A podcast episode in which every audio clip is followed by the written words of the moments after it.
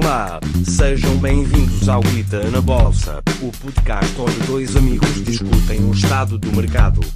This podcast is espetacular. Oni-chan no Corona.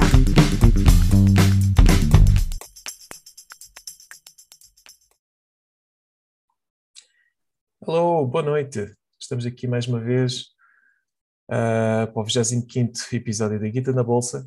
Sabem que podem nos seguir na, em www.guitanabolsa.pt. Estou aqui com o meu amigo André. Ah, pronto, e vamos lá a isso.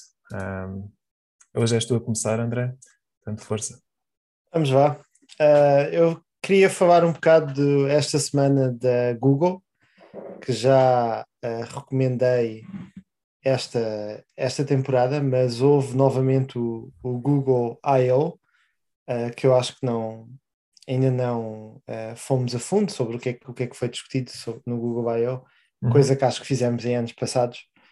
Ah, e eu tomo sempre bastante atenção ah, a este evento, porque a nível pessoal o meu trabalho também depende um bocado disso, mas, mas a estar atento a, a estas evoluções tecnológicas, dado que, que a Google se foca bastante em inteligência artificial e tecnologias que, que uso, mas também porque sou um shareholder da Google e, e gosto de estar atento ao que, ao que fazem. E este ano, curiosamente, eu até partilhei um artigo antes, de, antes do podcast contigo, ah, Samuel. Ah, eles começaram, ahm, não começaram, mas mostraram uma, uma fotografia ahm, a dizer Remember this, we're sorry, em que mostra quatro produtos, uns ícones de quatro produtos, ah, que é o Google ah, Wallet, ah, tablets de Android, o- os Google Glasses e o- um relógio que é para fazer para relembrar do Android Wear. Uhum. E eles estão a pedir desculpa porque ahm, basicamente o artigo que eu te enviei diz que muitos produtos da Google parecem ter um, um roadmap de um ano e muita gente já está a tratar os novos produtos da Google com, com skepticismo ah, porque a empresa ah, não, não pensam que, que a empresa vai desenvolver os produtos que, que está ah, a desenvolver durante muitos anos. Vai ter continuidade, não é? Que, Vai ter continuidade. Tu até já, já falaste nisto nos episódios no passado, não sei se foi na primeira season ou na segunda, que não gostas disso na Google. Ah, Sim. É, yeah. Queres sim, que eu acho Posso elaborar aqui. podes elaborar, podes elaborar. Ah, sim, é precisamente isso. É, é, por um lado, ah, faz sen- ou seja, Google tem, gasta imenso dinheiro, não sei se tu sabes a quantia agora, mas em R- ah, em R&D, né? Portanto, tem, tem Sim. montes de equipas de investigação ah, a fazer montes de projetos diferentes, mas depois acontece um pouco isso que estás a dizer, e, e eles até conseguem ter um, fazer marketing e ter um- uma campanha inicial que parece que, é, que vai ser levado, um produto vai ser levado a sério, mas depois tem ocorrido imensas vezes eh, os produtos são abandonados. Por exemplo, em, VR, ah, antes, quando ainda, antes da Facebook ter comprado o óculos, ou na altura, ah, eles tinham um produto de VR, uns, uns eh, Daydream, que era tipo a ideia era ser uns óculos mais baratos. ah, para serem mais acessíveis, para toda a gente conseguir comprar, e tinha todo um sistema operativo eh, baseado em VR e, e- e aplicações em VR e pronto.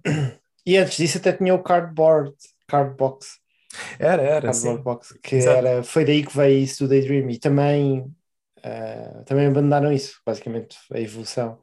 Mas Uhum. isso também houve, teve muitos utilizadores e, e as pessoas estavam entusiasmadas com isso. Sim, é pena Queriam porque é como tu é? dizes, existem developers que têm que tomar um risco e têm que decidir, epá, olha, vamos aqui apostar nesta plataforma e desenvolver aplicações, jogos para isto e depois, ah, lá está, ficam, ficam tramados quando ah, as coisas ah, são abandonadas pela, pela Google. E, ah, apesar aqui no como artigo, o, como o Stadia também. exato, o Stadia Parece também Ainda não foi abandonado, mas parece que Sim, epá, acho que não há nenhum estúdio que esteja a pensar, eh, ou, ou que esteja, eh, a menos que tenha sido financiado inteiramente pela Google para fazê-lo, acho que não estou a ver nenhum estúdio a apostar eh, no Stadia, eh, pronto, como Sim. plataforma de lançamento de um jogo. Um, ou, ou- ou pelo menos em formato exclusivo. Mas, yeah, até porque depois aquilo tem, o Stadia em particular, tem, tem que funcionar em Linux, portanto, é- não é, não é simples de fazer. yeah.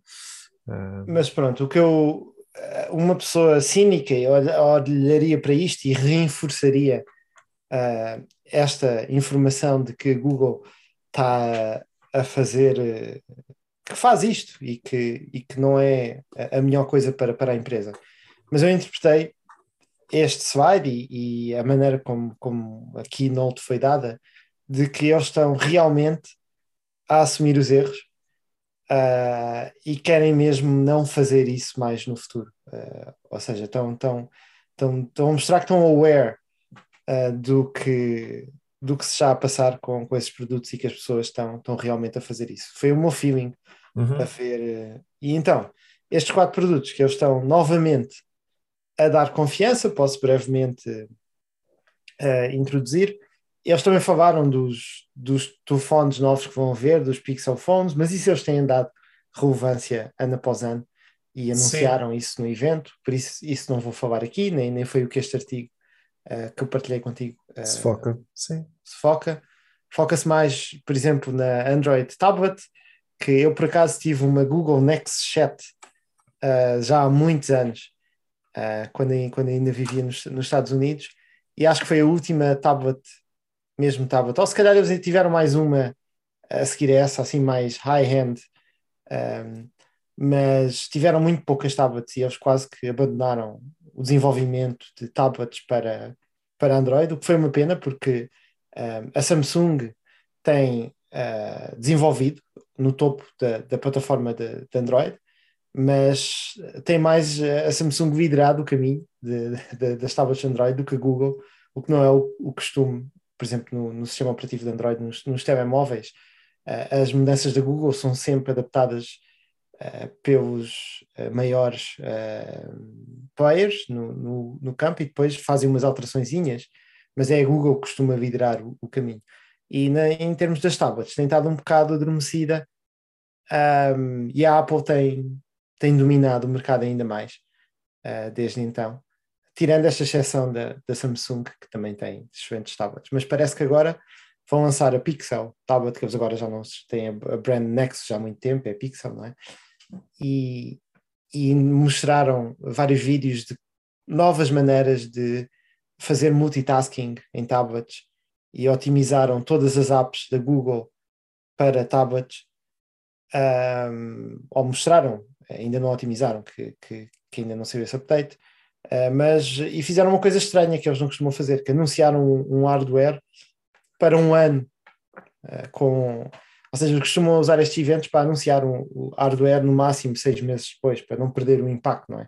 De anunciar num evento. Ah, e se pass- passa um ano, já, as pessoas já não se lembram. Mas isto da tablet, eles devem querer também trazer de volta aos developers e mostrar que, ah, que estão mesmo ah, a fazer isso, e por isso é que se calhar fizeram com, com mais antecedência. E queres, queres comentar alguma coisa das tablets ou passo para o próximo, Samuel? Um, a Apple e a Samsung têm dominado, sim, e de facto, uh, apesar de, no caso da Samsung, até estão a usar uma versão própria do Android, não é, que eles customizam, mas sim, a, a Google tem feito pouco nisso. yeah.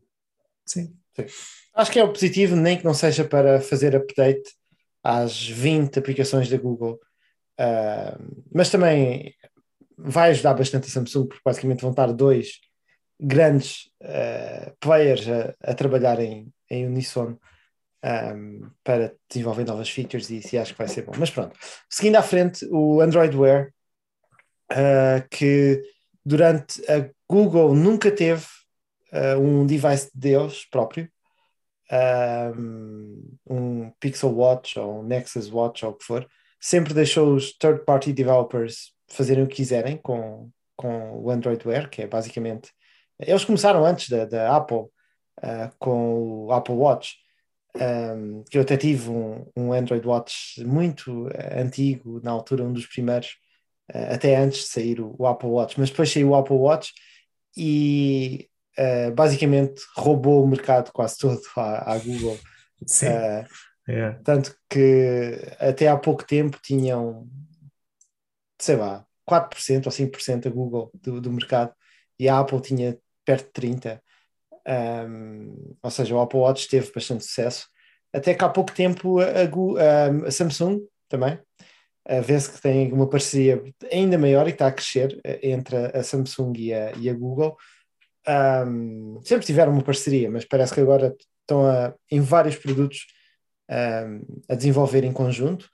Uh, eu, por acaso, tenho um, um Galaxy uh, Watch 4, que é o primeiro Galaxy Watch uh, da Samsung que tem o Android Wear, que eles lançaram o ano passado. E agora também vão lançar o, o novo relógio deles, o Pixel Watch, e parece que vai ter um chip da Samsung que um dos problemas de, de Android Wear tem sido que uh, não tem havido é a Qualcomm que tinha que desenvolvia os, os chips uh, para os watches do passado que as empresas faziam e era muito, ou seja, via-se que a Qualcomm não estava a dedicar bastante research and development para fazer um, um relógio que fosse bastante rápido com uma bateria uh, boa uh, e esta parceria com a Samsung vai fazer com que uh, a Google consiga ter Mais hardware competição. também bastante É. bom um, sem ter que fazer o seu próprio. E a Samsung também, tal, a Samsung compete uh, com a Qualcomm a desenvolver o seu próprio chip, mas também uh, compete com a Taiwan Semiconductor, por exemplo, a desenvolver mesmo os wafers. Um, a Samsung está a em muitas, em muitas coisas, mas, mas está a ficar bastante competente, tanto numa coisa como noutra, uh, o, que, o que acho, e acho relevante. Uh, eu, por acaso, acho que vou, vou se calhar falar já do próximo. Tens alguma coisa a, a adicionar de, de smartwatches? Sim. Ah, não, só. Bem, mas se calhar é uma crítica que faço no fim, pois, se calhar porque é. Mas pronto, se calhar passamos, falamos todos e depois já falo do no fim. Ok. Uma das coisas que eu acho que os smartwatches têm ficado um, mais relevantes, uh, obviamente que a tecnologia está a melhorar e uh, gastam menos bateria, com pr- processos com menos nanómetros nos processadores e estão mais eficientes e o que for, e isto está a possibilitar, uh, por exemplo, este relógio que eu tenho já dura dois dias, o outro que eu tinha anteriormente durava um dia a bateria. Um, com tudo, tudo ativado, GPS o tempo todo, Bluetooth o tempo todo, tudo mesmo um, ativado. E, está bastante mais, mais potente. uh, e os comandos de voz, por exemplo, funcionam muito, muito melhor uh, hoje em dia. Um, e basicamente as visões que há, há, há 10 anos atrás, ou uma coisa parecida, não sei se foi 10 anos, provavelmente um, um bocadinho nada menos, uh, quando lançaram os primeiros uh, Androids, Android Wears, um, a tecnologia ainda não estava lá. E a mesma coisa eu acho com, o- com o uh, Google Glasses Uhum. Google que, Glass. sim. exatamente, que eles anunciaram também um protótipo, desta vez não anunciaram um produto, a tab- tanto a tablet como o Watch, o Watch vai sair já eh, daqui a pouco tempo, acho que este ano ainda, o, a tablet eles disseram que era no próximo ano, anunciaram uma data, e o, também anunciaram um protótipo de augmented reality, de uns óculos que não parecem ser clunky como eram os Google Glasses na altura, que via-se mesmo que estava-se a usar uma, uma cena geeky, ah, parecem ser uns óculos normais, ah, como já algumas empresas têm, como é Unreal e ah, outras empresas estão a tentar fazer óculos de realidade aumentada ah, que, não, que parecem óculos normais, não é?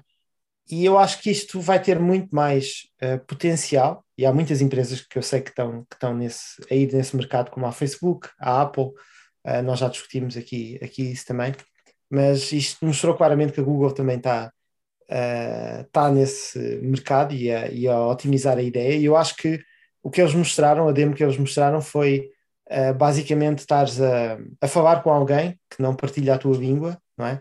E automaticamente, uh, enquanto estás a olhar para essa pessoa, estás a ver a tradução em tempo real do que é que essa pessoa está a dizer. Um, isto é, pode ser útil para muitas coisas uh, e não precisas estar a olhar para o telemóvel, estás simplesmente com os óculos normais a olhar para essa pessoa um, e também, se pensarmos, os óculos, eu, eu por acaso tenho uns Bose que são óculos de sol, que têm áudio, também têm o assistente e também têm música. Basicamente, eu não preciso de fones para estar na praia, uh, basta estar de óculos de sol.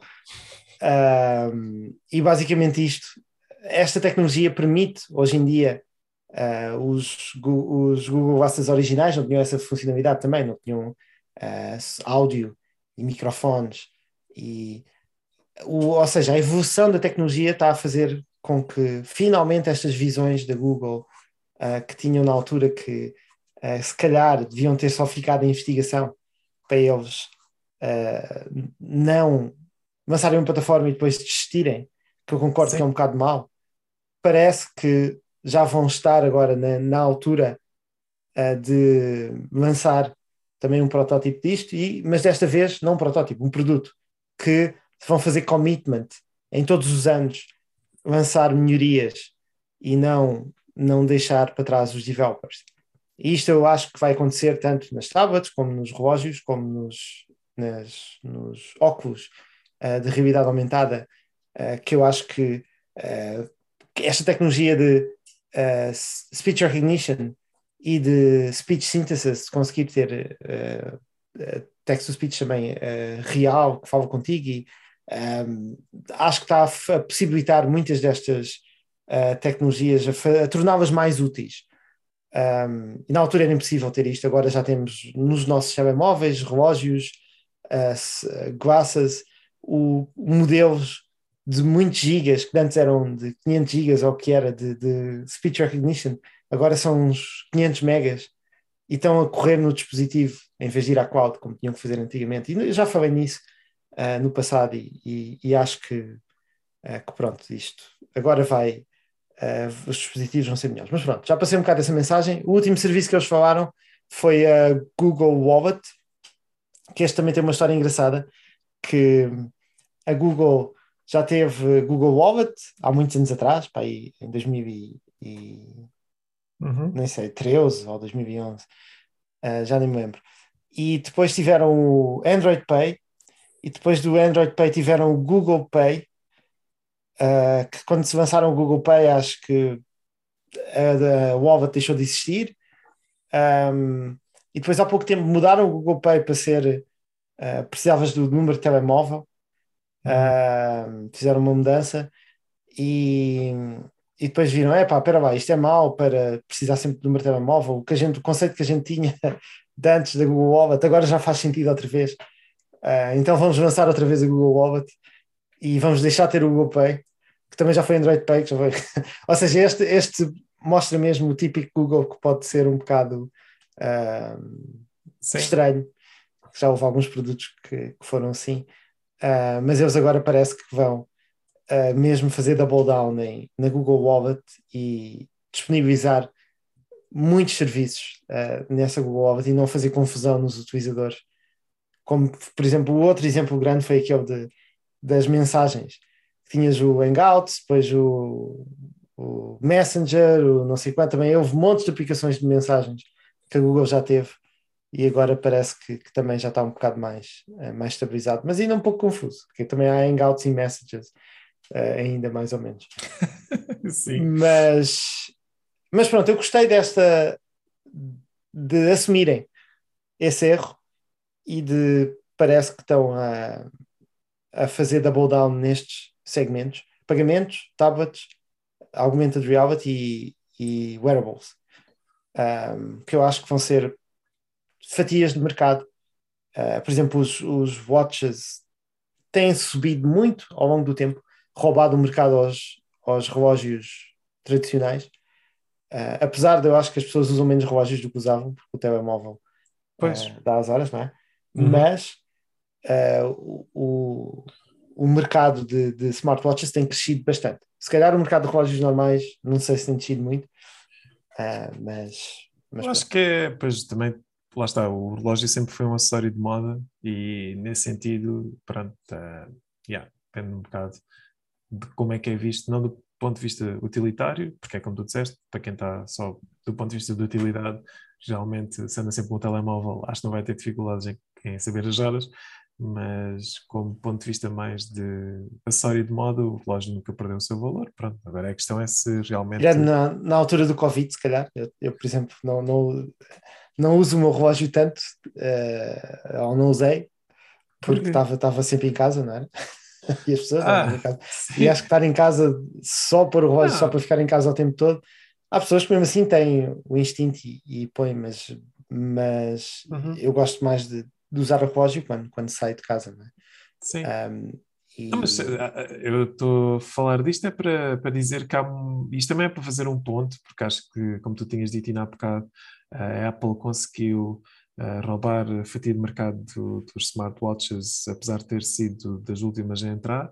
Ahm, acho que é porque eles percebem um bocado essa, essa, essa ideia de que as coisas não são meramente tecnologia. Os wearables não é apenas uma questão Sim. de tecnologia, é também uma questão de fashion e de moda. Mas e- eu, eu, eu, por acaso, acho que tem acontecido um bocado o contrário nisso, do- dos, do- dos relógios, que a Apple tem um produto que eu acho um bocado mais geeky, que, mas é, é bastante superior, ou era bastante superior a nível tecnológico, ah, enquanto as outras marcas todas que vendiam Android Wear, como a Fossil, ah, mesmo marcas grandes, suíças, de relógios, ah, usavam este coisa da Qualcomm, ah, e, mas tinham produtos bastante premium, com, com a watch face de, de de- dos Androids, geralmente é redonda e parece mais um relógio normal.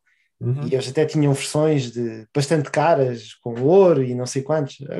A, Apple também tentou eh, ter isso, mas, mas havia várias eh, opções no mercado que estavam-se, acho, acho eu, no, no Android, a focar-se muito na parte de ter, ser uma marca conhecida e de ser bonita e de ser. Mas tecnologicamente eh, não tinha as vantagens que depois a Apple começou a, a- investir, como, por exemplo, detectar uma queda, eh, detectar se tens algum problema no coração, Uhum. uh, detectar estas coisas todas uh, tecnológicas que a Apple começou uh, a ter no, no relógio que muita gente acha uh, bastante útil, como o tracking uh, de correr, quando, quando vais correr uh, e sais de casa, não precisas levar o telemóvel, uh, basta andares com o relógio, corres, sabes, tens todas, toda a informação que precisas uh, e para muitos desportos, mesmo para nadar, para, uh, e a Apple uh, tinha serviços bastante bons nestes, nestas coisas todas.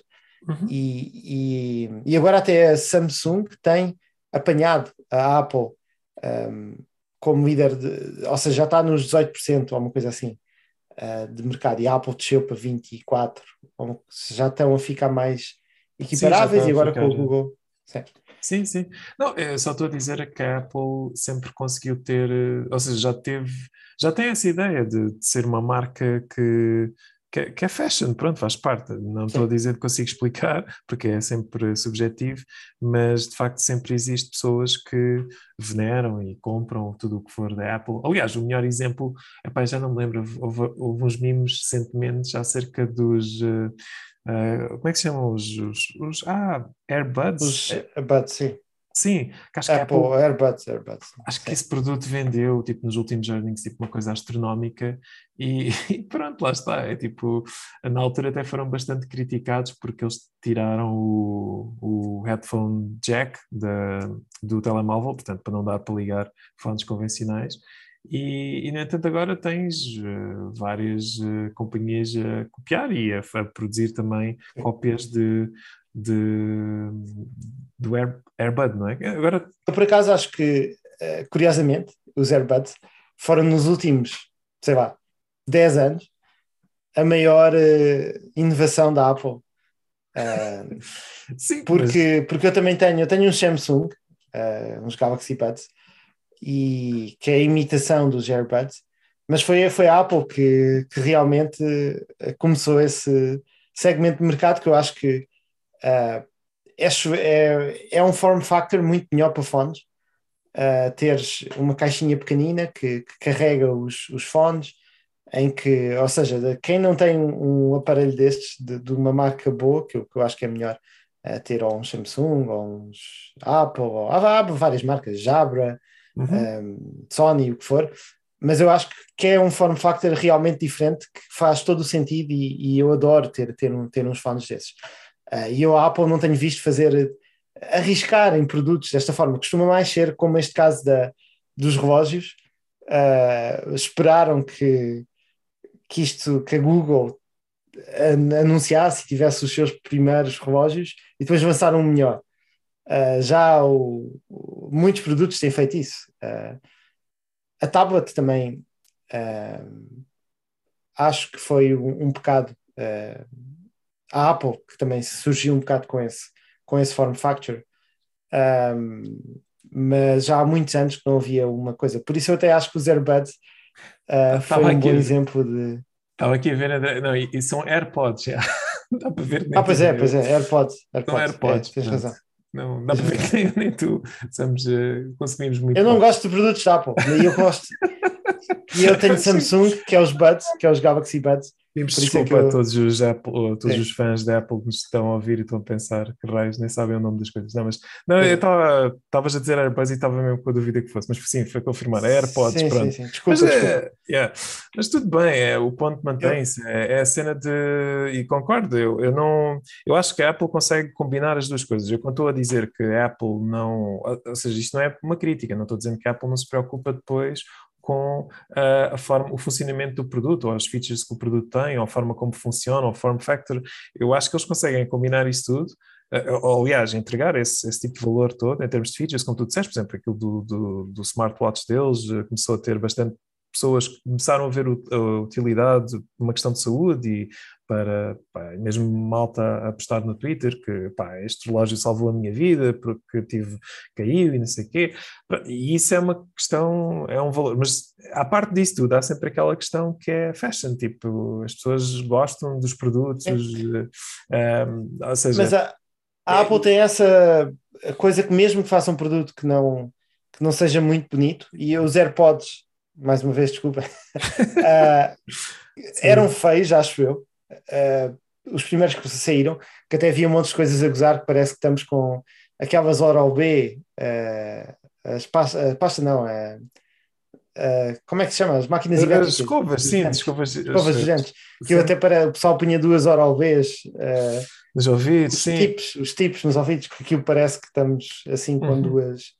Uh, ou seja, esteticamente não era agradável, mas eles fizeram isso que era para ter um microfone mais perto da, da boca e, e até depois comparado com outros produtos, como os Buds da, da, da Samsung, uh, que estão só nos ouvidos, costumavam ter, uh, e ainda acho que tem um bocado de. O, o, os microfones não funcionam tão bem, porque basicamente estão mais longe, com todos os truques que façam a nível de software, uhum. um, é difícil um, chegar a ter o mesmo, a mesma performance.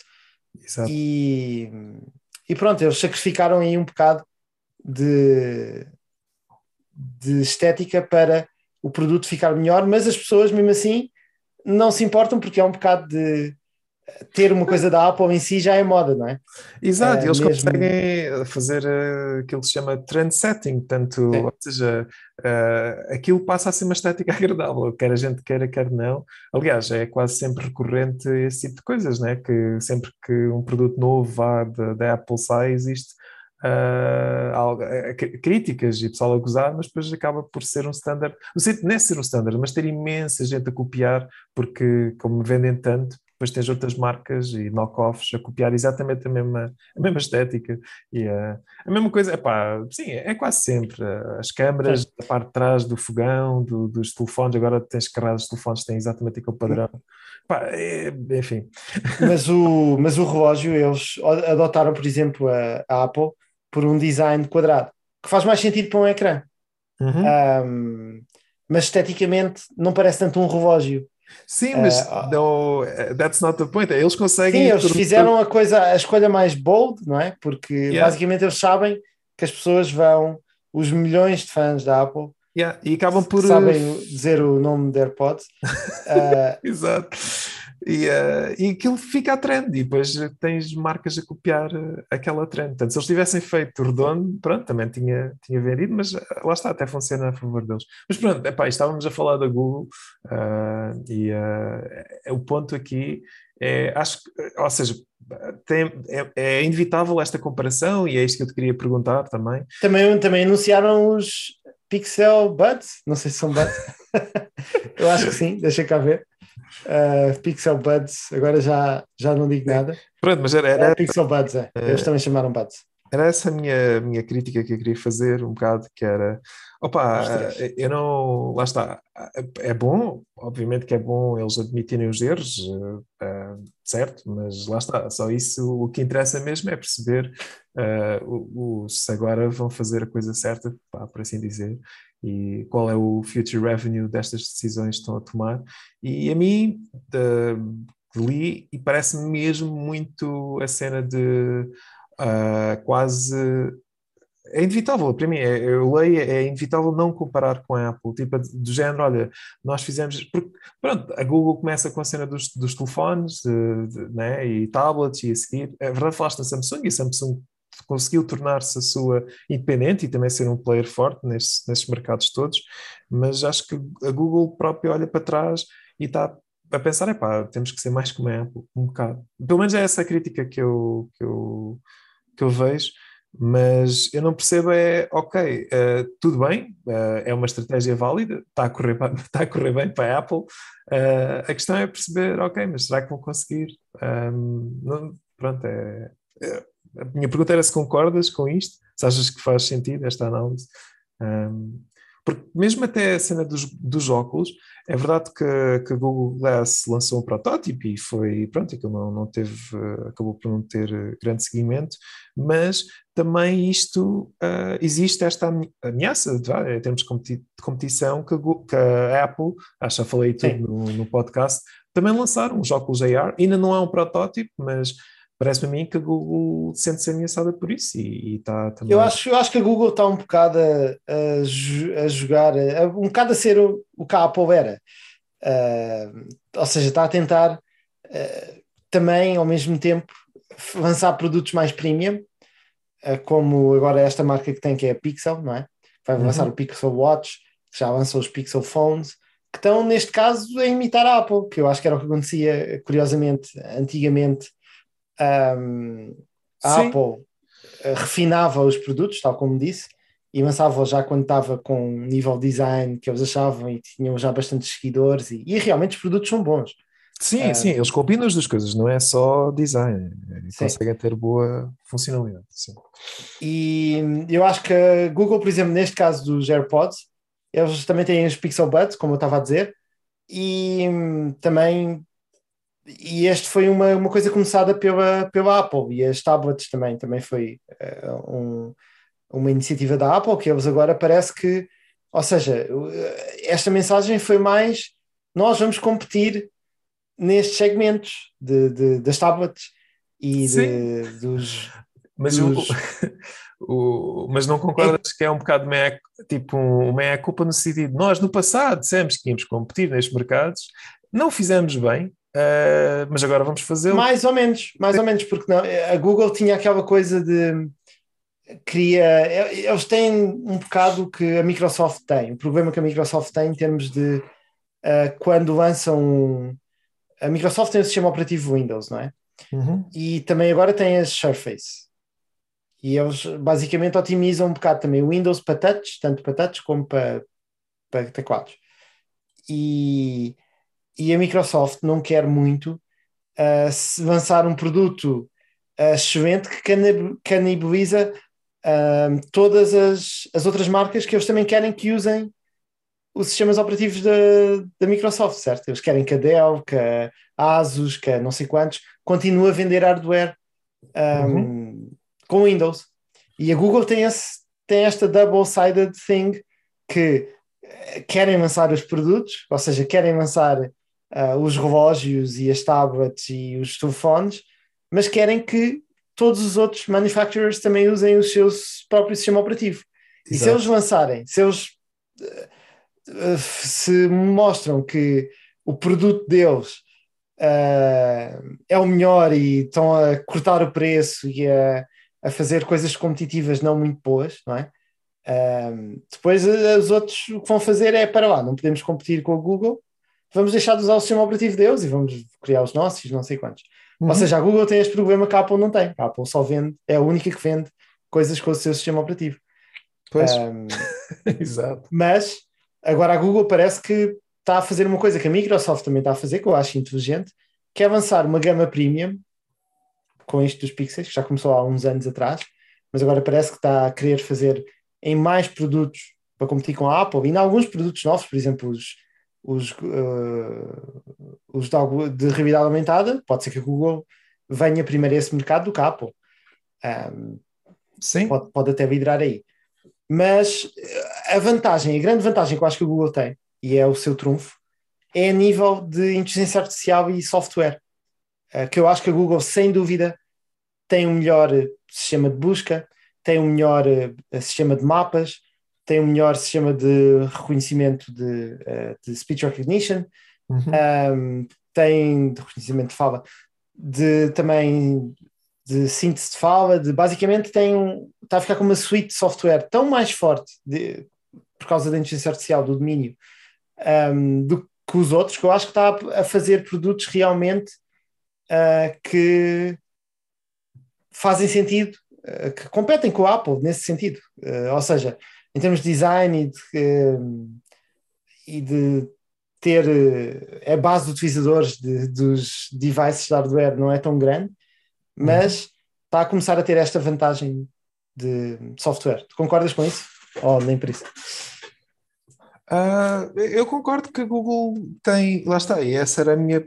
Sim, já estás a responder um bocado à questão que eu queria também fazer a seguir, que era, ok, se, é- se a ideia é competir com a Apple, dado que a Apple tem o feito ah, com sucesso, ou seja, tem, tem já estes produtos ah, lançados com sucesso e vai continuar a dar final, portanto vai, vai sem dúvida haver um próximo ah, Apple Watch, uma próxima iteração dos AirPods e, e lá está, o, o- aquilo que é, que é desconhecido mas eh, acredito também que vai sofrer das mesmas. Sofrer não, beneficiar das mesmas coisas de- destes anteriores, destes exemplos, é a cena dos, eh, dos óculos da AR. eh, mas era, ok, então qual é a vantagem da Google face à Apple? E tu falaste na IA, eu acho que sim, faz sentido, porque de facto a Google consegue, aliás, tem, tem gasto muito mais eh, dinheiro, eh, investido muito mais dinheiro em, na, em AI e, eh, e é aquilo que alimenta tudo, desde o, desde o motor de pesquisa, que acaba por ser o, o- ainda o negócio core e dos anúncios. Ahm, mas para além disso, depois estas coisas que tu falaste, no- na, a cena da da translation, de conseguir traduzir em tempo real aquilo que uma pessoa está a dizer, hum, talvez a Apple não consiga fazer tá, com, com o mesmo nível de, de qualidade. Ah, os mapas, pronto, eu uso só o Google Maps, não, lá está, se tivesse que usar os da Apple, ah, não sei se eram piores ou muito piores, ou... mas pronto, chega um ponto em que é- a diferença também se torna um pouco irrelevante. Mas, Eu, eu já agora, para despachar este episódio um, um bocado mais, vai ser a minha recomendação da semana à Google. Uhum. Um, apesar de estar com, com um preço não tão alto, tão, é, subiu bastante esta última semana, nos últimos dias. Sim, como, houve como mercado. É verdade, houve um rally na, na, ah, yeah, no, no stock market, finalmente. Sim. Acho que quebrou a. Acho que era. Não sei se foi um recorde mesmo, nunca tinha tido sete semanas negativas, mas pronto, se não foi, está lá perto e. Se não foi o pior começo de. Começo que já não é começo, já estamos no mês, uh, mês, mês quase seis, não é? Um, e foi o pior uh, desde a Grande Depressão. Acho que foi o pior começo do mercado. Mas acho que nem aí o mercado tinha feito, ou seja, Essas o- sete semanas. essas sete semanas negativas e finalmente teve a oitava foi positiva, mas, ah, mas pronto, sim. Ok, é a tua recomendação da, da semana. E, e o que eu ia dizer é, eu, acho que só, só para, para poder ter um bocadinho mais tempo com o Google, dado que é a minha recomendação, se quiserem ver toda a minha tese de, de investir na Google, há os episódios em que, em que nós já escolhemos no passado Google, um, nesta temporada e na outra, vão, ter muito mais informação, mas um, eu acho que dos produtos principais da Google, o primeiro acho que ainda continua a ser Search. As pessoas ainda dizem uh, vê lá isso no Google, ou de- usam o verbo Google para, para pesquisar coisas na net. Um, E Uhum. basicamente isso faz com que eles tenham um ad revenue brutal e, e, e estão a, a meu ver, a, a usar este seu poderio de inteligência artificial para tornar esse serviço ainda muito melhor com todos os anúncios que têm feito e acho que ainda vai ser, ainda vamos notar uma diferença maior de, de a Google é superior nisso daqui a um ou dois anos. Os search results ainda vão ser muito melhores uh, porque eles estão a usar multimodal information, a usar dados de vídeos e não sei quantos e, ou seja, o, o que eles estão a, a evoluir nesse aspecto acho que vai ser valorizado e além disso, uh, o YouTube é uma plataforma enorme que também acho que até se calhar vai ter mais tempo e se calhar até já está a ter mais tempo uh, de viewership do que a Netflix ou a Disney ou todos esses uh, juntos, se calhar um dia. Um, e o terceiro, para mim, ao contrário do que tu disseste, e por isso é que eu estou a falar nisto, mapas, eu acho que é uma coisa, quer dizer, se calhar é Android, o sistema operativo Android, mas mapas é uma coisa extremamente relevante que eles estão a dar em, em, nas conference calls, uh, eles dão bastante relevância a isso, porque estão a integrar bastantes serviços uh, nos mapas. Os mapas estão a ficar uma coisa que para turismo, uh, para muitas, mesmo para, para conseguir fazer compras online, integrar com compras, integrar com reviews, um, é uma coisa bastante relevante. Eu já não vejo reviews, eu antes usava o TripAdvisor, o, ia ver nos dois ou três coisas à procura de reviews, Hoje em dia já não vou quase nunca, já, já só uso o Google, o Google Maps. Uhum. Um, Sim, eu também o, tenho a mesma experiência nesse sentido. Uhum. E o Google Maps, eu estou no meio de uma cidade nova, usa a funcionalidade de realidade aumentada para instantaneamente saber onde estou, para não ter que estar aquele, aqueles segundos que demorava, deixa-me andar um bocado para este lado, para a seta ficar à direita. Uh, se ainda fazem isso, não precisam, usam, usem o Smart Live View, ou Smart, acho que é Live View, mas uh, então eu acho que isto dos mapas, tal como a Google admite, vai ser um dos maiores uh, cash cows que a Google vai ter e é muito difícil competir porque basicamente estão muitos, muitas pessoas a darem dados à Google, mesmo os utilizadores da iOS, que a maior parte deles ainda é das, das poucas coisas. Eu por acaso vi um, um, uma pessoa com da Apple Maps com uma mala às costas ontem, uh, curiosamente, e pensei, okay. olha, vou aparecer no, no Apple Maps. no Apple Maps, ok. Aqui em Estocolmo. Uhum. Uh, provavelmente Bird, não é? Que eles fazem uh, Bird das faces, mas das caras. Sim. Curiosamente não falaste da cloud, mas acho que é uma das coisas também que pronto, tem crescido bastante e uh, não sei. Uh, também não, não no, no evento, não, uh, serviços da cloud? Porque.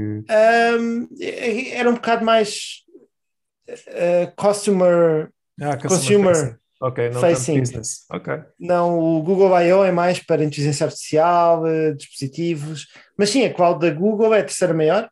Um, Sim, acho não, que, que internamente, em termos de revenue, deve representar uma fatia nesse Sim, de... obviamente que nas calls, na, na call, sim. No Google I.O., que é o evento uh, que há todos os anos para anunciar os produtos e os developments, não sei quantos, aí não, não houve, obviamente, uh, uhum. grande ênfase na, na cloud, mas sim, no, obviamente que na, na call onde mostram o lucro das coisas, sim. Um, ah, obviamente que também é do top das, mais do que mapas atualmente. Uhum. Uh, mas Uh, mas pronto, mas isso tem, está em terceiro lugar. Okay? A Microsoft está a ganhar terreno à, à Amazon, à Web Services. Acho que até tem um, uma margem muito melhor a, a Microsoft. Uh, Imagina, o Google já está a ficar um uh, uhum. muito maior também. Ok, Não é, achei curioso, não tinhas mencionado ainda isso, mas sim, tá, estamos a falar mais de coisas de customer facing. Yeah, isto é mais para business to business. Eu estava mais focado no Google I.O., que é o evento que nós também discutimos, acho que o ano passado. Uhum.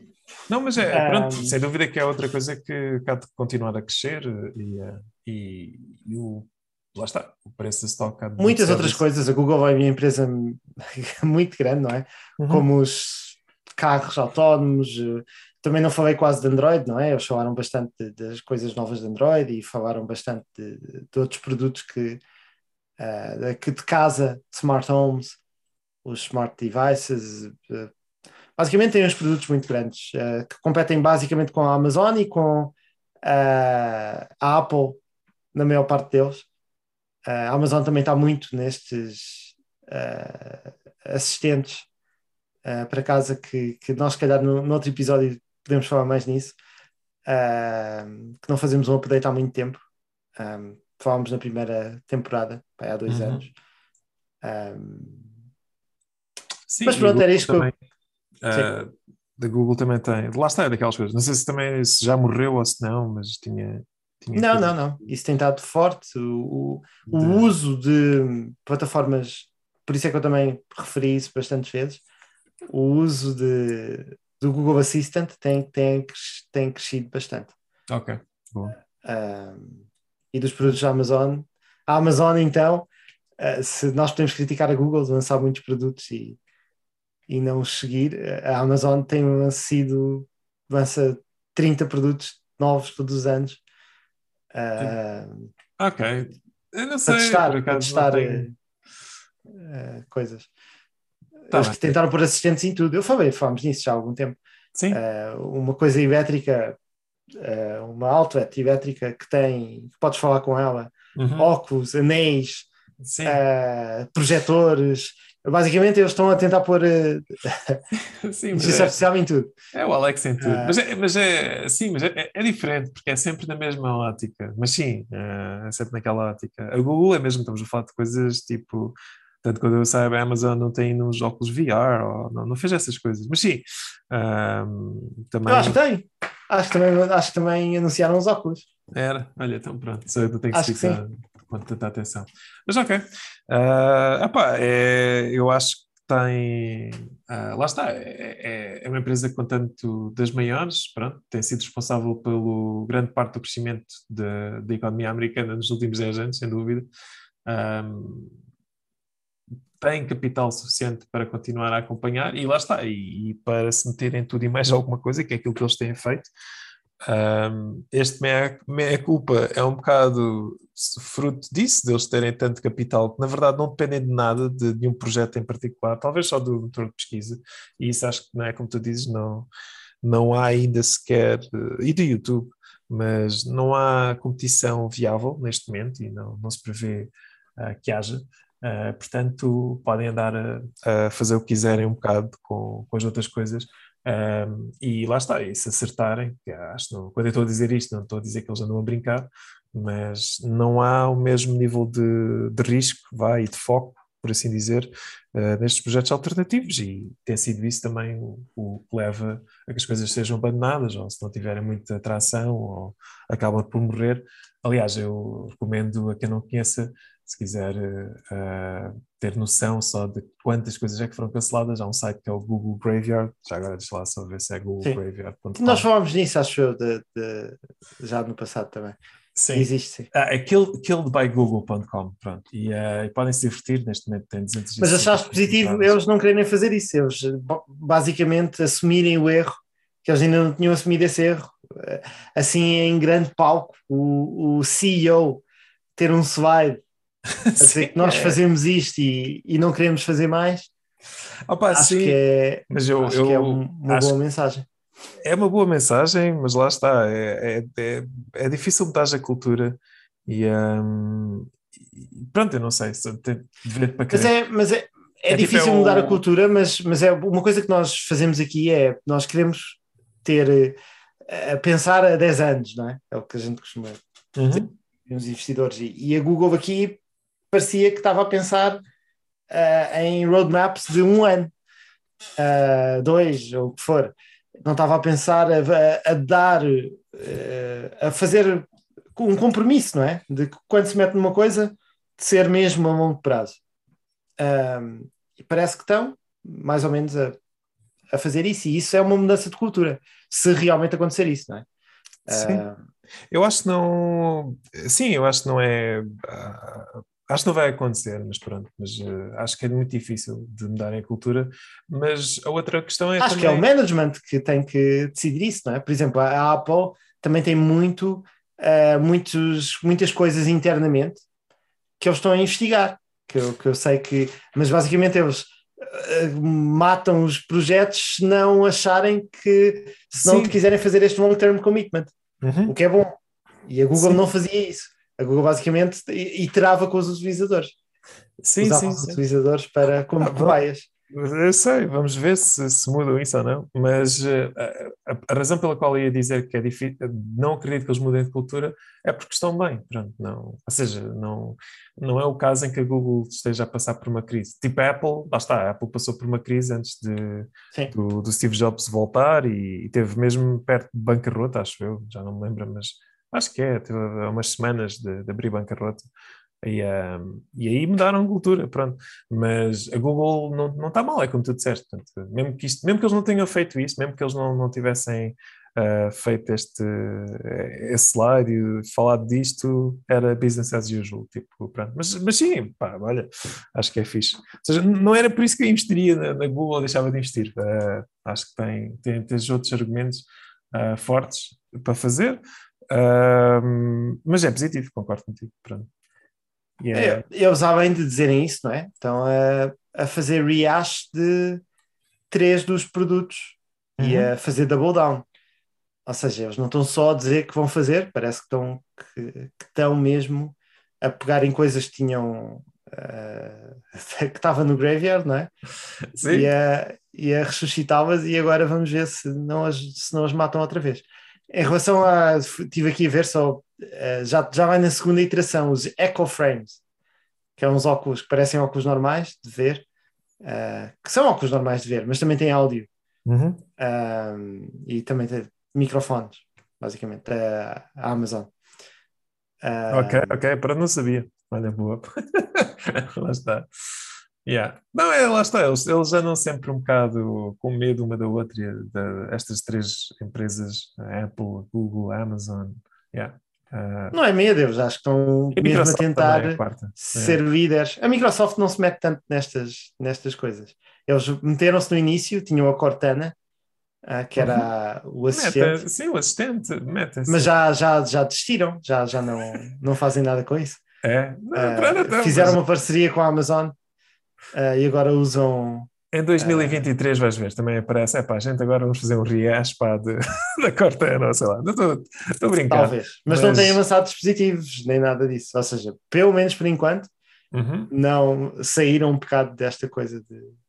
Sim, mas, mas eles eh, sempre tiveram. Aliás, na altura do iPod foi o Zoom, tá- tá sempre. eh, os, os smartwatches havia a Smart Band, que era, era, pronto, era um smartwatch Sim. da mesma também, da Microsoft. Pronto, tem, Mas tem- a Microsoft com este CEO acho que mudou bastante e, e eu também acho que é uma empresa boa e, e uma das coisas que eles Uhum. fizeram foi cancelar esses produtos que claramente não eram os core businesses da, da Microsoft. Sim, aliás, o, o maior, eh, pronto, a maior cena vá, que correu mal, se- sem dúvida, foi o Windows Phone. Pronto. Ah, yeah. Ah, pronto, não- Sim, não, não foi um- uma boa aposta. Não. Oh, aliás, não foi uma boa implementação, porque a aposta é- a Microsoft se calhar foi um erro, não é se calhar de certeza que foi um erro, porque a Microsoft estava sempre a não se fazer commitment. Lançavam um, depois, ah, espera aí, se calhar não vamos, porque não temos a poder suficiente para fazer. Depois, passados uns anos, epá, isto realmente está a ficar muito grande. Vamos outra vez lançar outra tentativa. E depois, espera lá, e aí, a Google e a Apple são muito grandes. Pois, E, e basicamente estou sempre assim, a entrar e a sair, Sim. entrar e a sair. mas lá está. é eu acho minha isso mal, eu acho isso mal. Pois não, e, e de- concordamos os dois, acho que o Google também fez isso agora, com isto que está a dizer. Com Pronto, os tablets, por exemplo. Sim, e, mas lá está, tal como a Microsoft não, não foi a longo prazo afetada negativamente por ter perdido o Windows Phone, pronto, a, a Microsoft continuou a, a ser eh, uma das maiores empresas e a lançar outros produtos, também acredito que mesmo tudo aquilo que a gente tenha falado não acabe por não ter grande market share, por um motivo ou outro, ah, a Google vai continuar a, a ter eh, bastante revenue eh, do seu core business, pronto. E, ah, Não só o revenue, não é? Pro- Coisas completamente profitable. com margens muito Ah, elevadas. sim, sim, lucro, sim, sim, sim. Está bem, Ah. revenue e profit, claro, sim, exato, com margens elevadas, já. Mas pronto. É, é engraçado ver que a Amazon, ah, a maior parte dos lucros é dos web services. A Amazon não faz quase dinheiro nenhum com, com o que as pessoas associam à Amazon, não é? De vendas maior de. Yeah. De vendas de, de produtos e isso, esse negócio não, não ganha quase dinheiro nenhum comparado com, Com aquilo que eles Ah. ganham, pois, yeah. com, com os web services. Sim, com a AWS e yeah. por isso é que eu também, pronto, mas sim, a Google também tem e bastante revenue. Estava a ver, são 5 bilhões. Pronto, E a questão pela qual eu acho que estas empresas que são cash cows, como a, a Google e a, a Apple e muitas outras, a Apple tem demonstrado isso bastante, mais do que a Google, porque a Google acho que in- reinveste muito do seu dinheiro em investigação, ainda mais do que a Apple. A Apple tem feito mais buybacks, não é? Um, e os buybacks que a Apple tem feito mostram que uma empresa que mesmo não cresça muito, mas com uma margem de lucro tão grande, uh, vai conseguir comprar-se a si própria, se quiser, em, em alguns anos. Um, e a Google, se começar a fazer isso também, com, com todo o dinheiro que recebe e, e investimentos, também uh, Uhum. só isso em si. um, por isso é que eu acho bastante im- importante uh, ver, uh, analisar as, as empresas com base nas margens. Um, mas pronto, isso é uma discussão para outro dia, não, vou- não vou agora Sim, nisso, porque ainda temos o teu tópico para falar. está bem. Então bora lá. Está bem, olha, o meu tópico hoje é assim mais para o filosófico, ou vá, não é sobre uma empresa em particular, mas é sobre uma coisa que eu acho que já falámos assim, ah, por alto. Ah, pelo menos lembro-me que acho que até foi no episódio passado que mencionámos a teoria do Efficient Market Hypothesis, e, ah, e há uma teoria também que está bastante relacionada com essa, que é a Random Walk Theory, e eu gostava de, pronto, dis- discutir hoje um bocado sobre isso. Relacionada ou oposta a essa? Não, não, são as duas bastante relacionadas. eh, são duas formas de chegar um bocado à mesma conclusão, apesar de eh, ser quase paradoxal. eh, São um bocado contraditórias, não é? Chegam à mesma conclusão, mas são contraditórias. sim, e sim, mas é, sim, exato. Chega à mesma conclusão, exatamente, de forma um pouco contraditória. ah, mas pronto, eu gostava de falar co- contigo sobre isto e pronto, e acho que é interessante. Um, e a razão também pela qual uh, foi porque li, a- estou estou a ler agora um, um livro e falou sobre isto e acho que teve. uh, eu já conhecia a teoria, mas houve um ponto que o autor fez sobre a teoria que eu ainda não tinha pensado nisso e achei mesmo uh, genial, pronto, e é, e é nesse sentido. Bem, então, mas se calhar para, para chegarmos lá, só explicar um bocado o que é que é cada uma destas coisas. Uh, a Random Walk Theory basicamente diz que não existe nenhuma. uh, não é possível de encontrar nenhum modelo matemático que consiga prever uh, o preço de uma ação. Portanto, uh, nada. Daí que é qualquer coisa que. qualquer modelo um, pode ser. No, no melhor é igual a, a uma escolha aleatória. Pronto. E é isso que isto foi popularizado, acho eu, em 1970 por um senhor que escreveu um livro com a Random Walk in Wall Street e, um, e basicamente a teoria ganhou alguma, alguma tração e, e ficou a ser bastante, é bastante utilizada e muitas vezes é mencionada em, em, em malta de faz vídeos de YouTube para, para explicar, uh, curiosamente a criticar uh, a análise técnica, que a gente já falou aqui um bocado, que é de uh, aquela análise que, que se baseia nos padrões do que o preço fez, tipo aqueles triângulos e essas coisas, para tentar prever o preço futuro. Uh, pronto, e isto, a Random Walk Theory, foi, nasceu de uma análise séria sobre isso e uh, que concluiu, pronto, foi feito em 19, uh, foi feito, foi escrito em 1963 uh, por um senhor chamado, um economista chamado Burton Malkiel, pronto. E, um, e a ideia... A Random Walk Theory é de 63? 73, sim, 1973. ok. Pronto, e, e a Efficient Market Hypothesis, uh, ou seja, basicamente, e, ah, e antes de passar para a Efficient Market Hypothesis, mas uh, o que isto leva a, a acreditar é que, bem, se, se não existe nenhum uh, modelo matemático que consigamos aplicar, que tenha alguma, ou seja, que a probabilidade de sucesso seja maior do que random, um, então não vale a pena, o, o correto é investir uh, num portfólio diversificado, pronto, num index fund, um, como por exemplo o SP500, e, porque não vale a pena, ou seja, não, mesmo que a gente, uh, existem vários hedge funds, aliás no, no podcast passado falámos do, do ARC, né? Uh, que é um popular, mas há, há carradas deles, e eles promovem a ideia de que vocês devem pôr connosco o vosso dinheiro, porque nós temos aqui uns modelos muito bons, e, uh, e, vamos conseguir, ou seja, uh, por um premium, né, uh, vão beneficiar das nossas análises, dos nossos modelos e vamos conseguir ter um retorno melhor que a média do mercado, que, que, é representada pelo Index Fund. E pronto, a Random Walk Theory é, critica isso e diz que isso não, não é verdade. Pronto.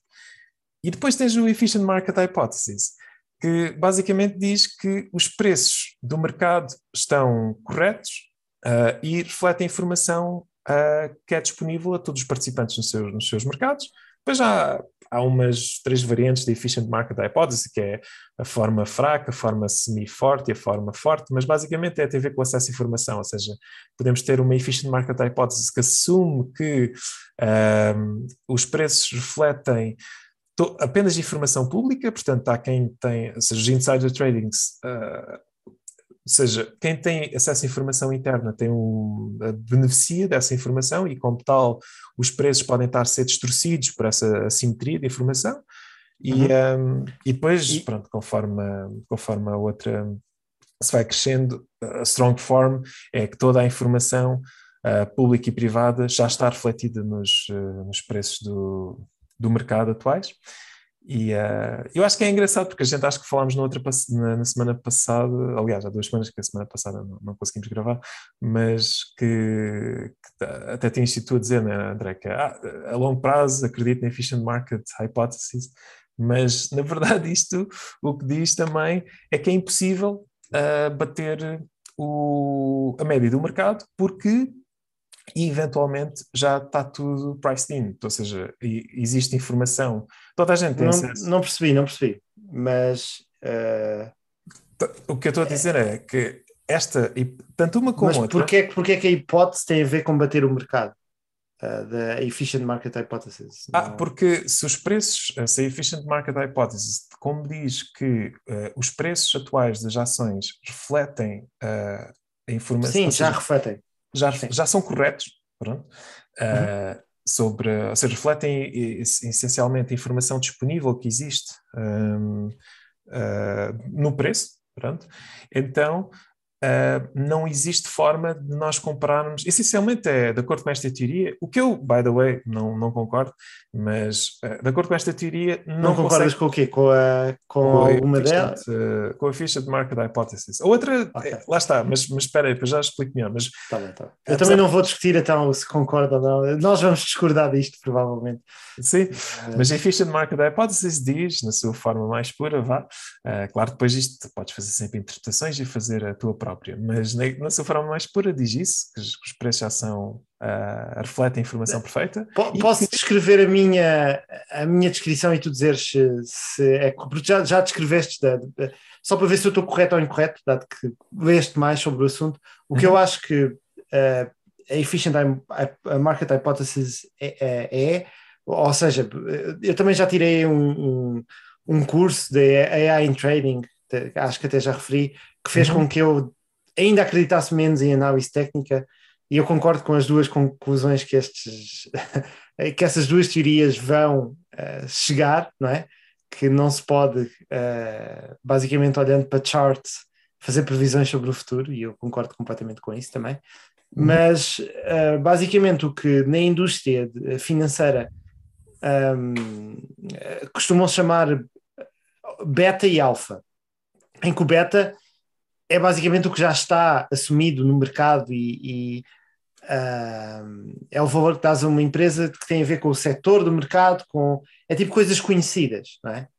Uhum. Uh, e depois tens o Alpha que, que, eh, que até é o site Seeking Alpha, que é para tentar encontrar algo diferente num negócio que vá produzir este alfa, que não está incluído nesta uh, coisa que se sabe, não é?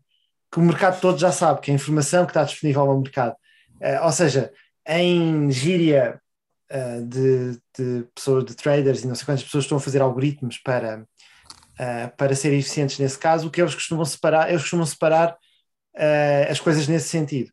De beta é uma coisa conhecida, não é? Que, que já se sabe, e alfa é o que nós estamos a testar agora que nos vai dar insights novos que os outros não sabem e que nós sabemos.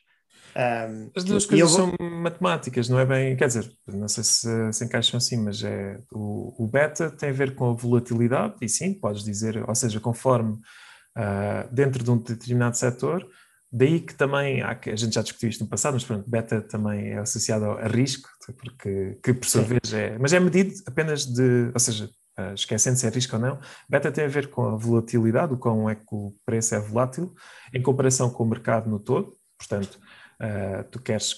E depois o alfa, que é aquilo que estás a dizer, tem a ver com o quão é que, ou seja, é, tipo o delta entre o preço dessa ação versus o, pronto, um index de, contra um benchmark, né? Portanto, tu queres alfa, tipo seeking alfa é, é literalmente conseguir uh, encontrar as empresas que vão ter melhor performance comparado a um benchmark, no, nomeadamente o SP500. Mas isso é uma versão simplística. Uh, seeking alpha, uh, em termos de, do pessoal que está mesmo a tentar fazer algoritmos de trading eficientes, eles estão mesmo a tentar, por exemplo, um, houve artigos que mostraram que uh, no Open do mercado, uh, dava para explorar ali, fazer umas trades de uma maneira uh, qualquer, que já não me lembro do que é que era, mas dava-te uma, uma vantagem se tu fizesse X no início do mercado. e isto funcionou quando as coisas começaram a, a, a ficar mais digitais e conseguirias criar bots que, que o faziam, mas rapidamente o mercado adaptou-se e isso deixou de funcionar. Uhum. E todos estes truques, sempre que, que se quer encontrar alguma coisa, uh, os bots, que os bots conseguem ganhar algum dinheiro durante algum tempo. Eles exploram isso rapidamente e ganham realmente muito dinheiro, mesmo que seja durante pouco tempo. Mas isto muito rapidamente começa a ser parte do beta para esses tipos de bots, porque já, já tem essa informação. Um, e é neste sentido que eu estou a dizer que nesta comunidade eu estou a dizer de criar uh, bots para trading que, uh, que são os que estão a tentar explorar, a ver se dá para arranjar alguma forma de usar dados passados e uhum. uh, para, para o que é muito difícil. não, não tem muito sucesso, só mesmo os, os de topo, topo, topo é que conseguem fazer isso, porque um, eu não recomendava a ninguém investir a sua vida a tirar cursos de como fazer trading e como. Uh, porque é, é, realmente uma coisa muito, muito, muito complicada. Uh, e só mesmo uh, o topo dos topos dos traders é que vão ter sucesso. e é o que estas duas teorias dizem. Mas eu queria dar um ponto que é, é a maneira como eu penso disto, do, do, do market, da, dessa teoria, que eu que basicamente eu acho que é verdadeira é por causa disso, porque eu acho que basicamente a comunidade toda está uh, o acesso à informação é muito mais fácil hoje em dia e mesmo o insider trading tu sabes, que é aquele caso que estavas a dizer de ser weak ou, ou uhum. e, e pronto, e por isso é que eu acho que uh, cada vez mais o Efficient Market Theory funciona de uma certa forma melhor ou eh, por causa dos bots e por causa de, uh, disto tudo. Mas pronto, agora podes criticar para dizer porque é que. Sim, uh... está bem, estamos aqui. Eu vou tentar ser mais claro porque acho que está, está, está sim, naquilo que quero dizer, porque eu acho que nem tu nem eu concordamos com nem uma nem outra, mas já. Sim. Mas, é, mas é, lá está, é, se for interpretada na sua forma sim, que é entendida pelo, pelo autor original.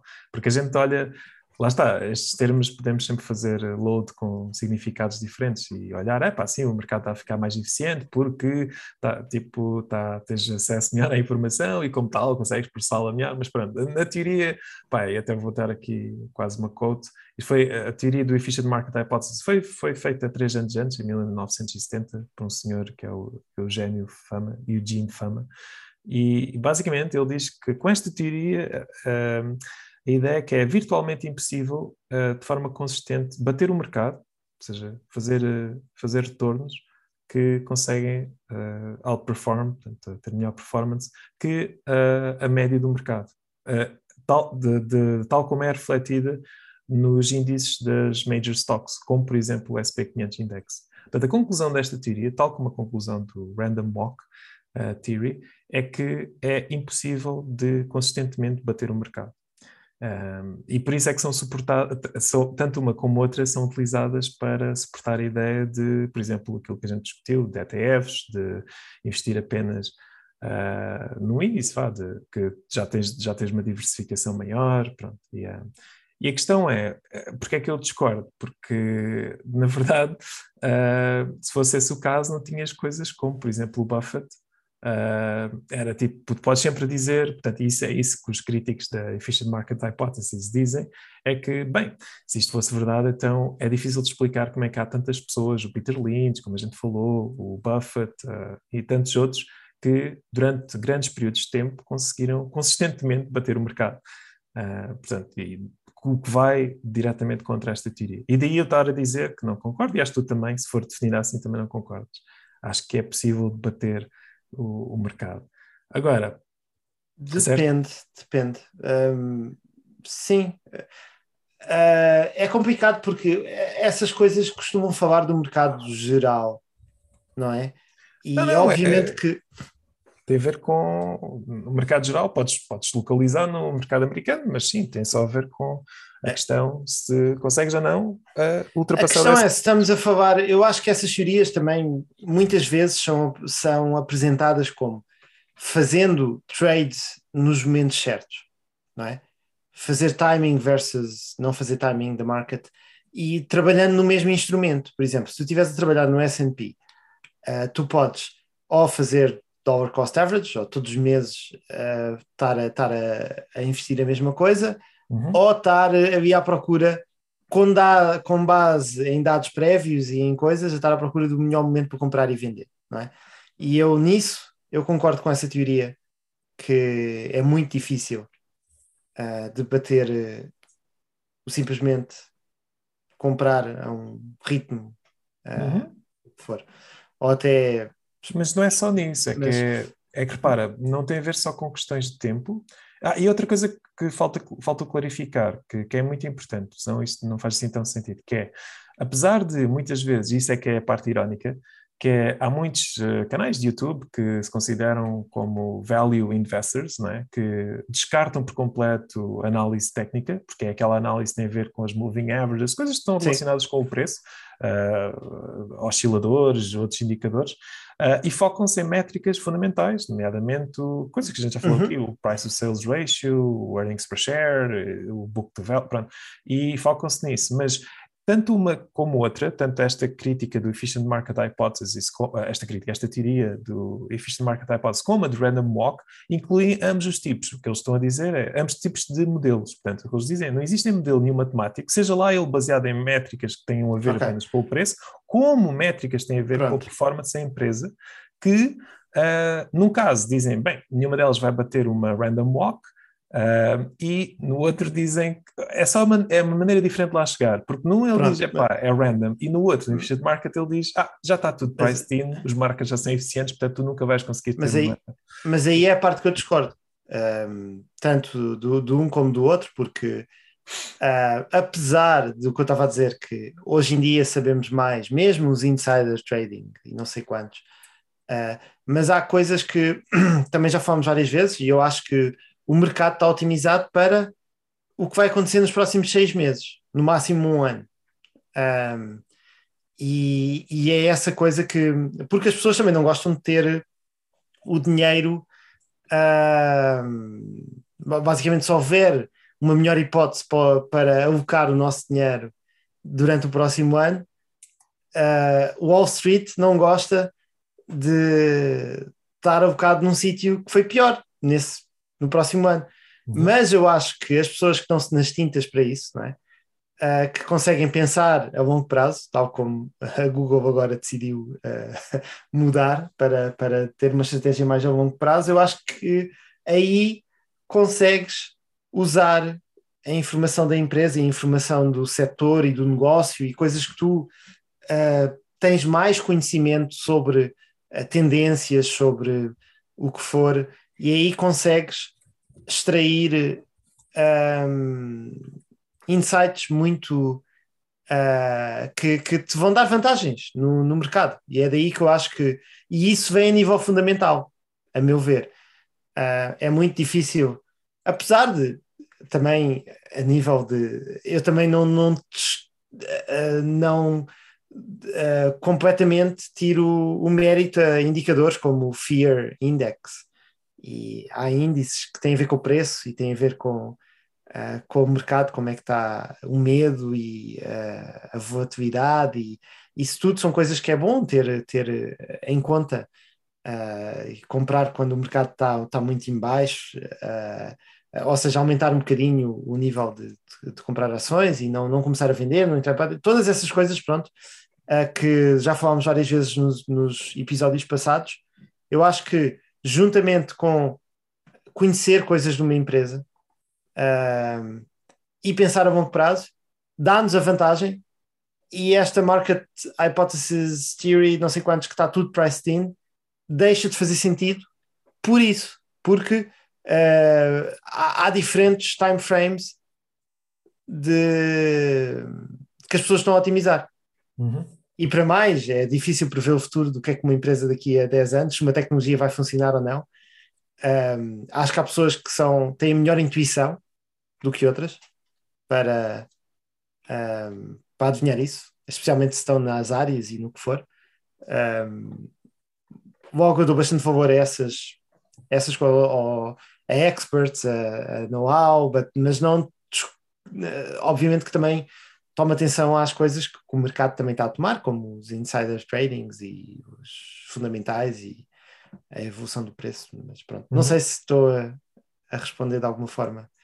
Sim, mas eu acho que não é. Ou seja, a razão pela qual. Uh, lá está, eu, eu acho que estás a tentar um bocado justificar a teoria. Eu acho que a teoria está, concordo, está errada e está mesmo acho errada. Todas as é... teorias são erradas, tentam ser absolutas, não é? E as duas, essas duas não, são é... teorias que.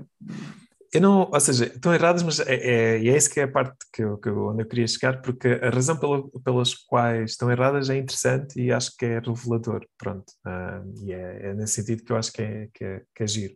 Porque uh, no meu ver, uh, esta Efficient Market Hypothesis, que diz que, tá, que basicamente os mercados são eficientes e que a informação já, já reflete toda a informação, a razão pela qual ela está errada é que não existe, e isso é aquilo que o outro tenta descobrir, é, não existe nenhum modelo de informação, vá, uh, por assim dizer, em termos de matemática, vá, de coisas conhecidas, dados conhecidos, sejam eles técnicos, indicadores técnicos ou fundamentais, que consigam modelar a evolução do, do mercado. Portanto, isso é aquilo que o Random Walk acerta, ou seja, não há se tu tentares encontrar um modelo matemático de como é que, uh, já agora para ser mais preciso, é isso que é Random Walk Theory, é, uh, ao tentar encontrar um modelo matemático que explique como é que o preço de uma stock vai variando ao longo do tempo, não, o, o, modelo melhor é precisamente que ela anda de forma aleatória, pronto, não, não, não há nenhuma trend nem para cima nem para baixo, nem, não, não, não consegues prever, não consegues encontrar nenhum modelo matemático que consiga prever.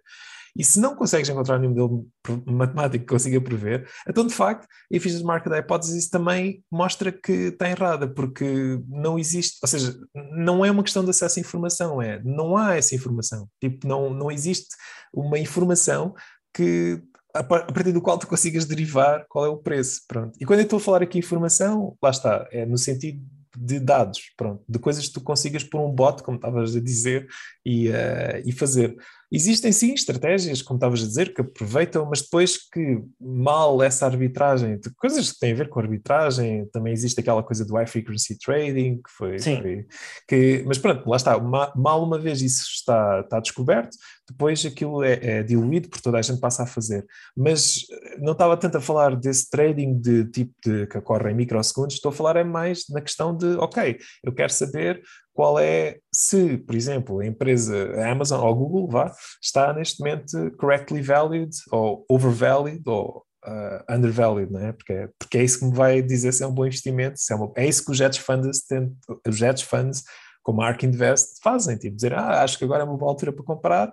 E pode ser uma questão de timing, como estavas a dizer, mas pode ser também uma questão de stock picking, portanto é igual, portanto não é ah, tipo, é só, só muda ahm, o- a forma, portanto uma coisa é tu dizeres, ah, eu, eu acredito nesta empresa, mas agora vou só comprá-la nas alturas em que está baixa e vendê-la nas alturas em que está alta, ou então é dizeres, bem, eu acredito na economia americana, mas eu consigo bater o S&P fazendo stock picking, que é um bocado aquilo que a gente faz no nosso podcast. Por isso é que eu estava a dizer que no início, tanto tu e eu discordamos de efficient market hypothesis, porque de acordo com esta, esta hipótese, eh, nenhum de nós eh, teria qualquer, eh, por mais que estudasse ou por mais que, que andasse a analisar o mercado, conseguiria bater eh, o S&P 500. pronto. E, e- e dado, é quase ridículo, porque tens carradas de gente que o que fez durante vários anos e, e obviamente que atribuir sorte, porque isso é aquilo que tu, tu podes sempre dizer, ah, e se tiveram sorte, eh, há muita gente com sorte então. mas, pronto. Mas, eh, agora se calhar, não sei, se quiseres elaborar mais, eu ia ao ponto... Não, só, mas só, só queria eh, te Uhum. perguntar se achas que é bom ter esse. Ou seja, o mercado ser eficiente. Eu não, o mercado não é 100% eficiente. Não, não é. Espera lá, eh, depende do que. é- Quando se fala que é eficiente, tem a ver com eh, o facto de toda a gente que está a fazer trading. É que repara, eh, depende do que é que é o Não, não, eficiente é a transmissão de informação, é eficiente nas escolhas, ou seja, toda a gente já está a ser ótimo nas suas escolhas e como tal, é, basicamente é, é isso, é que não é. Porque acho que ainda há bocado estavas a falar da questão da. há aqui, se há, consegue- há aqui um grande problema que tu também podes fazer com que a teoria seja mais correta se tu assumisses que existe um modelo de informação que é partilhado e que é uh, 100% accurate, não é? Se isso acontecesse e se tu soubesses o que vai passar no futuro, essa era a única maneira de, de teres um de ser 100% correto essa hipótese, não é? De, de, do Não precisa market de- hypothesis. Não precisa de ser, lá está, é como aquela história do casino, né? tu não precisas de ter de adivinhar 100%, basta de 51 ou, ou, ou um bocadinho acima de 50 e depois vais eh, apostando vezes o suficiente para, para ganhar com isso. Mas sim, o ponto é, se houvesse isso, então de facto eh, a efficient market hypothesis era verdade, porque eventualmente toda a gente seguia esse modelo. Mas, mas mesmo no casino, mesmo no casino, tudo é verdade, não é? E por exemplo, quando jogas, há uma estratégia de jogar no casino eh, que, por exemplo, faz conta estás na roleta e vais sempre apostando no preto. Sim, o double E depois down, apostas mas o dobro, depois o dobro, e depois o dobro. E eles tiveram que criar uma, uma regra que cabe um cap, não é? Que não podes fazer double down, porque senão se fi- se fizesse isso e se fosse limitado, conseguias sempre. hum, ou seja, nesse caso a informação é partilhada, é sabida, é não sei quantos, é uma coisa simples, não é? Agora, obviamente que ah, a informação nos mercados e é completamente, os modelos de informação são completamente não Uhum. accurate, mas, mas, há, mas eu acho que o, o que eu acho que se tira dessa hipótese, e, e eu acho um pouco mais ah, útil de ter no nosso ah, esquema mental das coisas do que ah, a random walk, que também, também acho que é útil um, em algum sentido, mas, mas no que eu tiro da efficient market hypothesis é que realmente há, há muita gente ao mesmo tempo a tentar uh, com a informação que, está, que há disponível, não é? A tentar usar essa informação para uh, lucro e nós termos o, o, aquele momento de eureka, é, espera lá, eu acho que vi este report e agora a partir de agora acho que vou conseguir ganhar dinheiro por causa de X. geralmente isto é má ideia, porque há muitas outras pessoas que, que, o- que estão a Mas fazer. é, mas é- mas é o que eu estava a te dizer, não tem, Um, não tem tanto a ver com essa questão, é tipo género, é mais do género. Se por exemplo, imagina, jogar póquer, não é? Ah, tens carradas de modelos de póquer e vão aprendidos e tal, mas chegas a um ponto onde tu descobres qual é o melhor e podes fazer, existe mesmo investigação on- onde isso, e, e aquilo que o Efficient Market Hypothesis diz é ah, vai-se evoluindo sempre, cada vez o modelo, e toda a gente vai partilhá-lo. Ah, lá está. É, e No não- caso do póquer, sim. De- depois que se, se houver uma trend ah, que depois os jogadores vão começar a jogar de uma maneira X, depois ah, o melhor vai ser jogar da maneira Y, que é contra a maneira X. Ou Sim. seja, Mas é isso que eu estou Eh, a querer dizer, é tipo, eh, eh, tu vais conseguir ter um modelo que depois tendo em conta, tem, tendo em conta isso e acabas por ter o, o melhor bot e toda a gente utiliza o melhor bot. é dinâmico, obviamente. Sim. Sim, mas, mas é diferente, porque a informação no póquer, lá está, a informação no póquer é algo que, Ok. apesar de ser probabilístico, é algo conhecido. E essa é a grande questão, que é que, e é aquilo que a gente sabe, que é no merc- ou seja, tu consegues realmente criar um bot bom. É- Eu acho que já percebi qual é que é a nossa eh, divergência aqui. Eh, deixa ver se eu tenho razão. Eu hoje, eu concordo que eu hoje não consigo criar um modelo que sem continuar a acompanhar o que o mercado faz e como é que as empresas evoluem e, esta, e a intuição sobre as empresas, não sei quantos, só matematicamente com base em preços e price to earnings e indicadores fundamentais e o que for, ahm, consiga fazer outperformance do mercado. Ahm, Uhum. ou seja, eu não vou conseguir criar um modelo ma- matemático hoje que vá durar 10 anos e que bata o S&P. Mas para póquer conseguias, certo? É essa a diferença.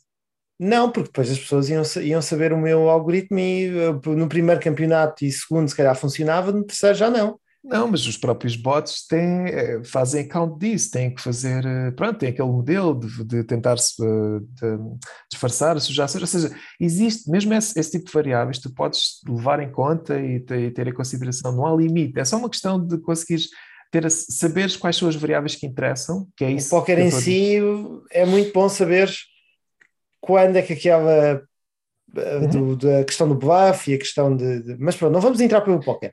Sim, mas, Um, o, que, o, que eu, o que eu estou a dizer é que um, eu concordo que não consegues criar um modelo que vá ser eh, hoje, e por isso é que eu não recomendo eh, entrarem nesse rabbit hole eh, de tentar um, fazer bots ou fazer coisa, mas a não ser que trabalhem numa das empresas de topo e que queiram, queiram fazer isso.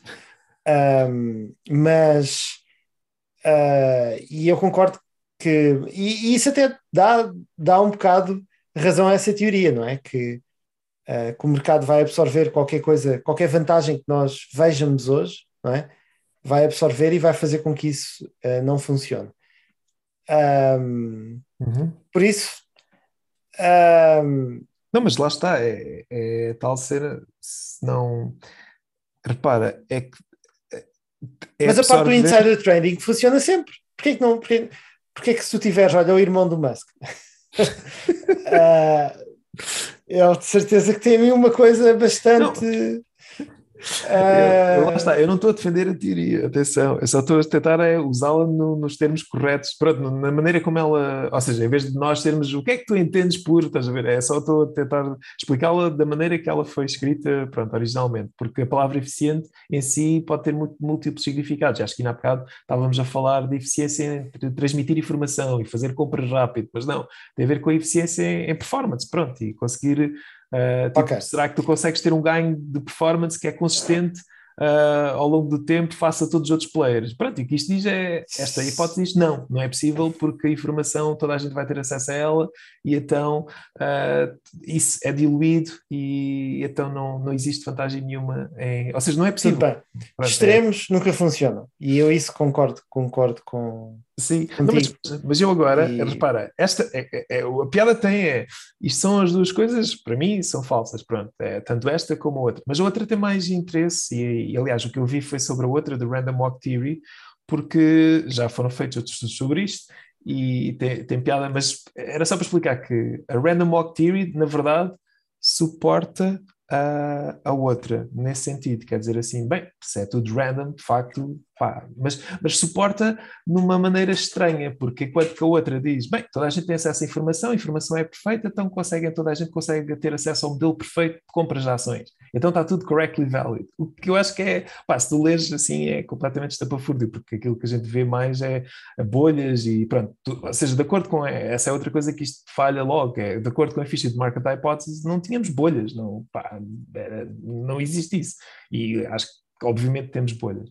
Mas o Random Walk diz, bem, se calhar o problema é não há mesmo informação que dê para ser quantificada, portanto, de facto, uh, claro que, que, os mercados não são eficientes porque eles mexem-se de forma random, pronto. E é, é o outro extremo, como estás a dizer, de olhar para o problema. Tanto uma como outra são depois, lá está, depois isto é, é, é um bocado vendido como daí vocês, pá, não se ponham a fazer stock picking e não se ponham a fazer timing da market, pá, comprem S&P e não façam mais nada.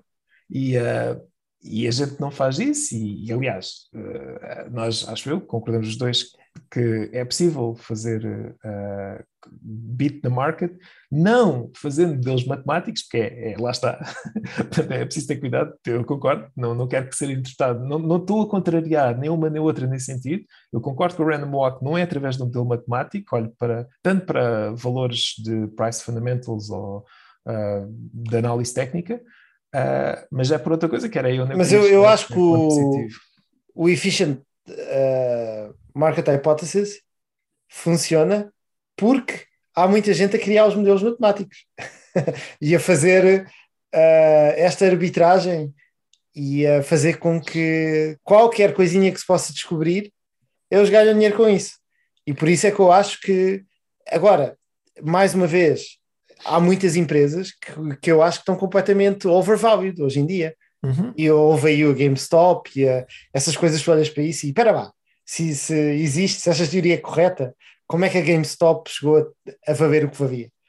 Agora, valia o que valia porque as pessoas estavam e os modelos estavam a ter que se adaptar e a ter que começar a usar o Reddit como fonte e a ter que a dizer que, espera lá, nos próximos seis meses isto da GameStop pode continuar uh, ainda a crescer ou a, uhum. ou a coisa, e também jogam com, com essas coisas todas. Aliás, a sentiment uh, analysis que a gente falou, aquilo que tu falaste do dumb money, é precisamente uma coisa contrária à ficha de market hipótese, é, diz mesmo o contrário, diz mesmo, não, não, não, o mercado na verdade são atores, é movido por atores irracionais, portanto as pessoas fazem compras irracionais, com base nos seus sentimentos, e se nós conseguirmos analisar os sentimentos do, das pessoas que estão a fazer compras, conseguimos fazer essa tal arbitragem, conseguimos fazer, aproveitar-nos disso e comprar no início do, do sentimento positivo e vender quando uh, tipo, chega ao limite desse sentimento positivo e Sim. já não dá para.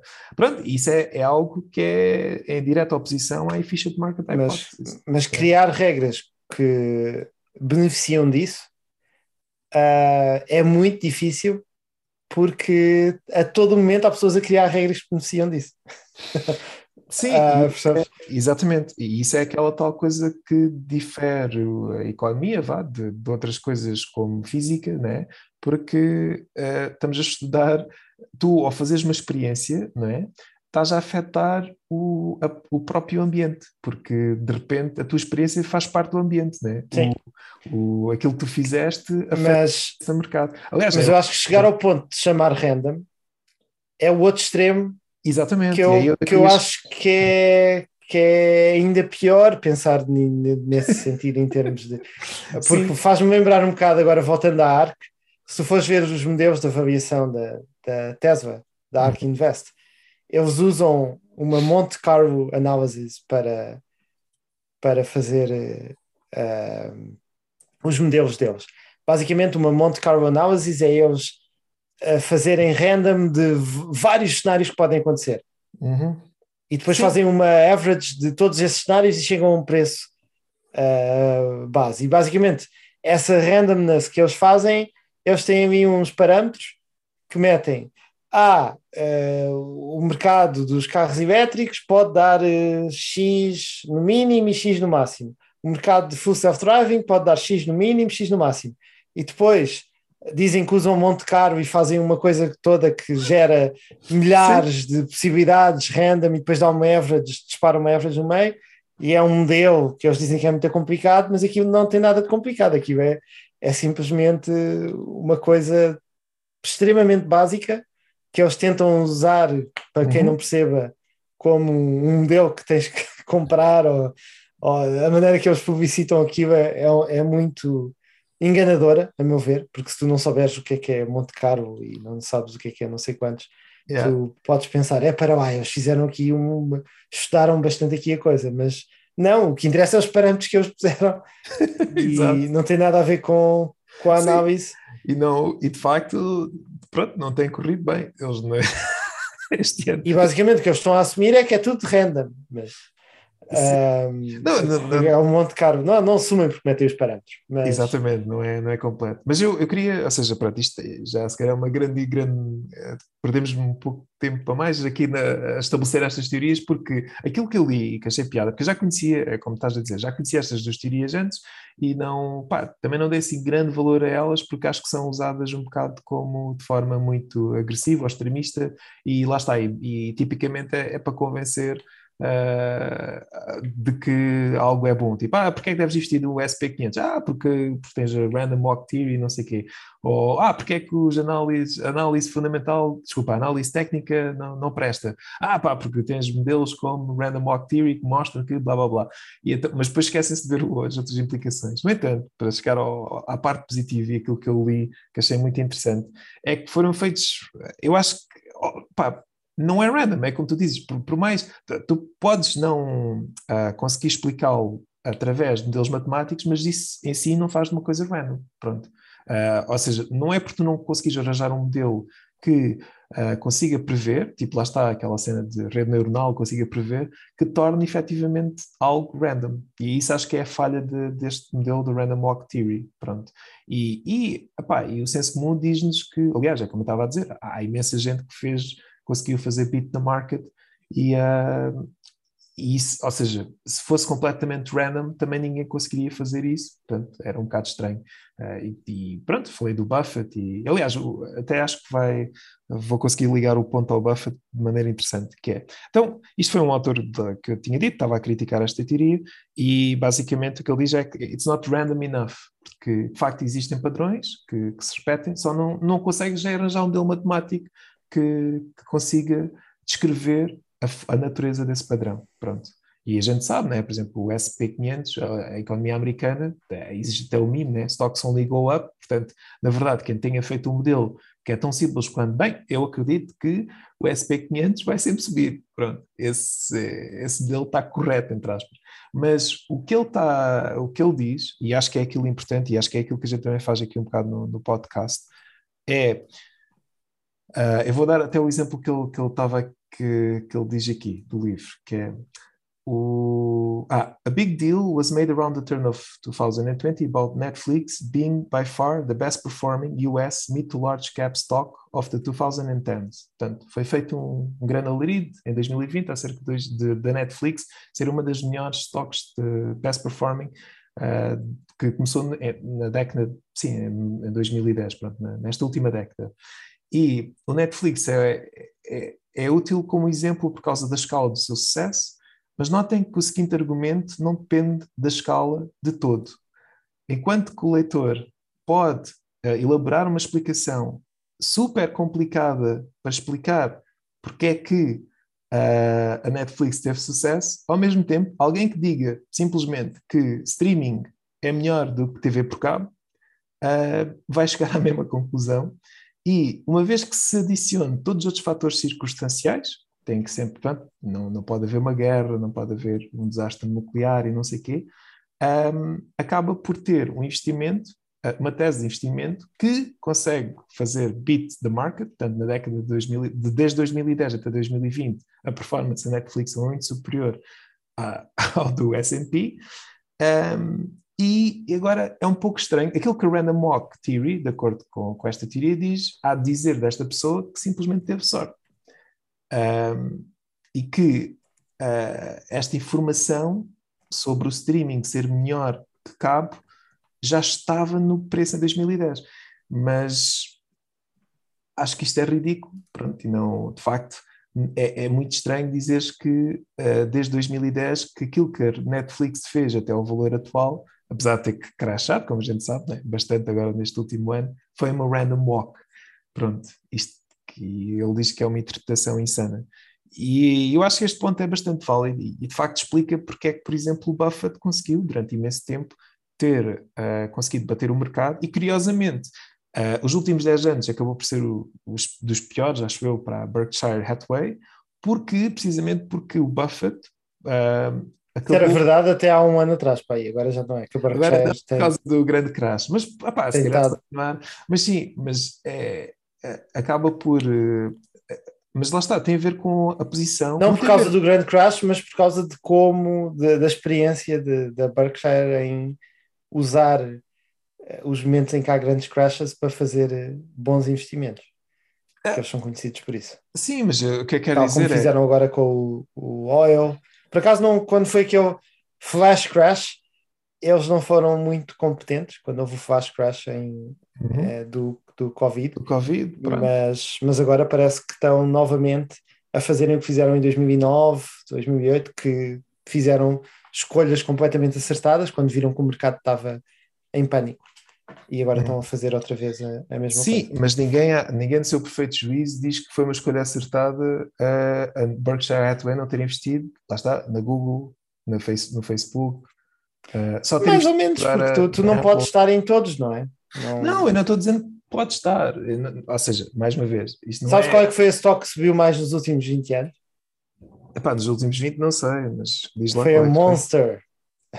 uma, uma coisa de bebidas energéticas. Sei, sei. Sabes aquela marca, a Monster? Nem, nem, sabia que tinham. Um, pronto. Uh, a Berkshire também não investiu na Monster. E não, mas... então é uma falha. O que eu quero dizer é que o Buffett é conhecido por uh, não se ter envolvido em tecnologia, em grandes empresas de tecnologia, na, na, última década. Pronto, e é legítima a razão, é pá, eu não, não percebo disso o suficiente. Pronto, acho que já disse isso por outras palavras, mas mais ou menos sim, a ideia sim, era essa. E, um, e então afastou-se. E, e, claramente, pronto, é como eu acho que se tu tirares, pegares nas FANG e tirares as FANG do S&P 500, o tipo o crescimento é reduzido de forma brutalmente nos últimos 10 anos. Agora, lá está, não é. E é isso que eu acho que queria passar, pronto, e para concluir também, é, concordo plenamente com, com esta visão, que aquilo que o Random Walk diz é sim senhor, tipo, através de modelos matemáticos não vais conseguir prever, vai parecer, vai parecer random, mas na vida real, pronto, fora de, de teorias, uh, é tudo menos random, né? porque nós conseguimos associar o sucesso, por exemplo, da Netflix, simplesmente, olha, as pessoas preferem ver streaming, as coisas por streaming. Pronto. E quem, quem no início da Netflix conseguiu prever isso, uh, pode perceber um boi de technical analysis ou de fundamental analysis e simplesmente decidir ter investido na Netflix. Claro que não é garantido que corresse bem e podia ter havido mas a ideia estaria certa, de facto. Uh, as pessoas preferem streaming uh, a ver pronto, cabo, a ter o serviço de cabo, com anúncios e, e isso tudo e, e só isso teria sido uma tese de investimento que conseguiria fazer com que essa pessoa ou essas pessoas fizessem beat da, da market.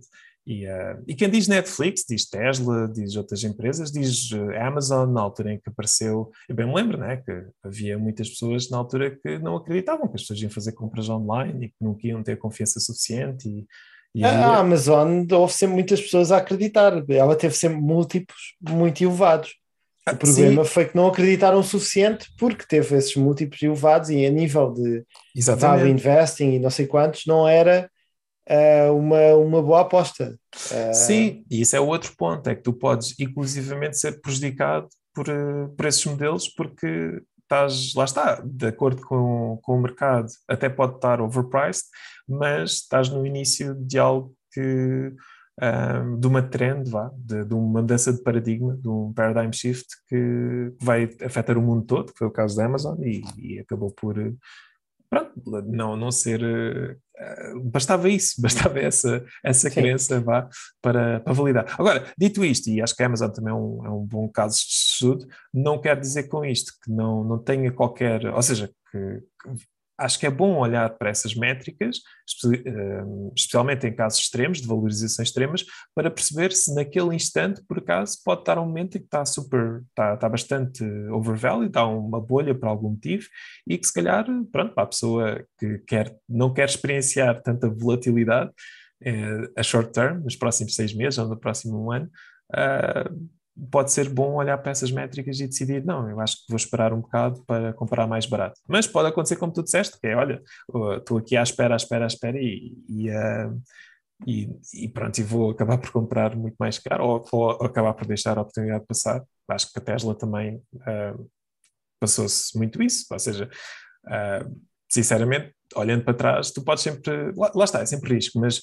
se acho que dou mais valor à pessoa que investe na Tesla porque diz que, olha, eu acho que os mercados, uh, os carros elétricos vão, vão ganhar e vai ser aquilo que vai ter, mesmo sabendo da existência de carros de hidrogênio e dos problemas que pode haver a nível de, com carros elétricos, limitações, uh, bastava ter essa tese de que os mercados, uh, que os carros elétricos vão dominar o, o, os outros carros, os outros tipos de, de, de sim, transporte, claro.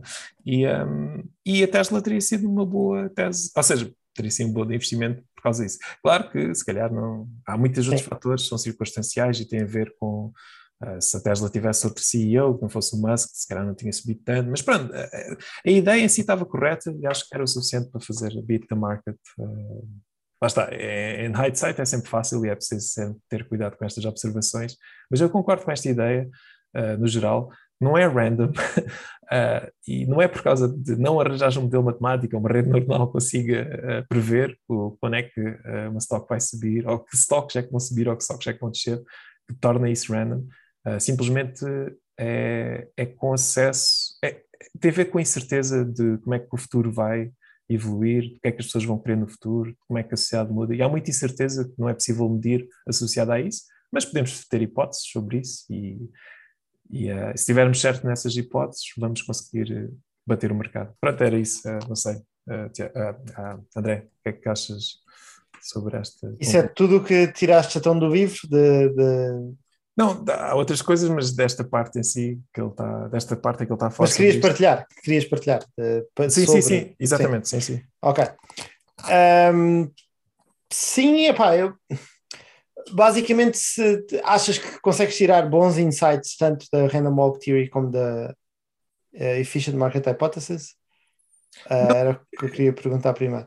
O insight é só este, é que a maneira como estão erradas é engraçada e é reveladora, mas uh, tipo, nenhuma delas, acho que não deves dar muita importância a nenhuma delas, porque lá está, não, não, não te ajudam em nada. Ou seja, Sim, eu acho que só é bom saber as duas para ter duas perspectivas diferentes de que não funciona uh, fazer technical analysis e comprar com base nisso. As duas, ou seja, são duas maneiras diferentes de tentar convencer pessoas que.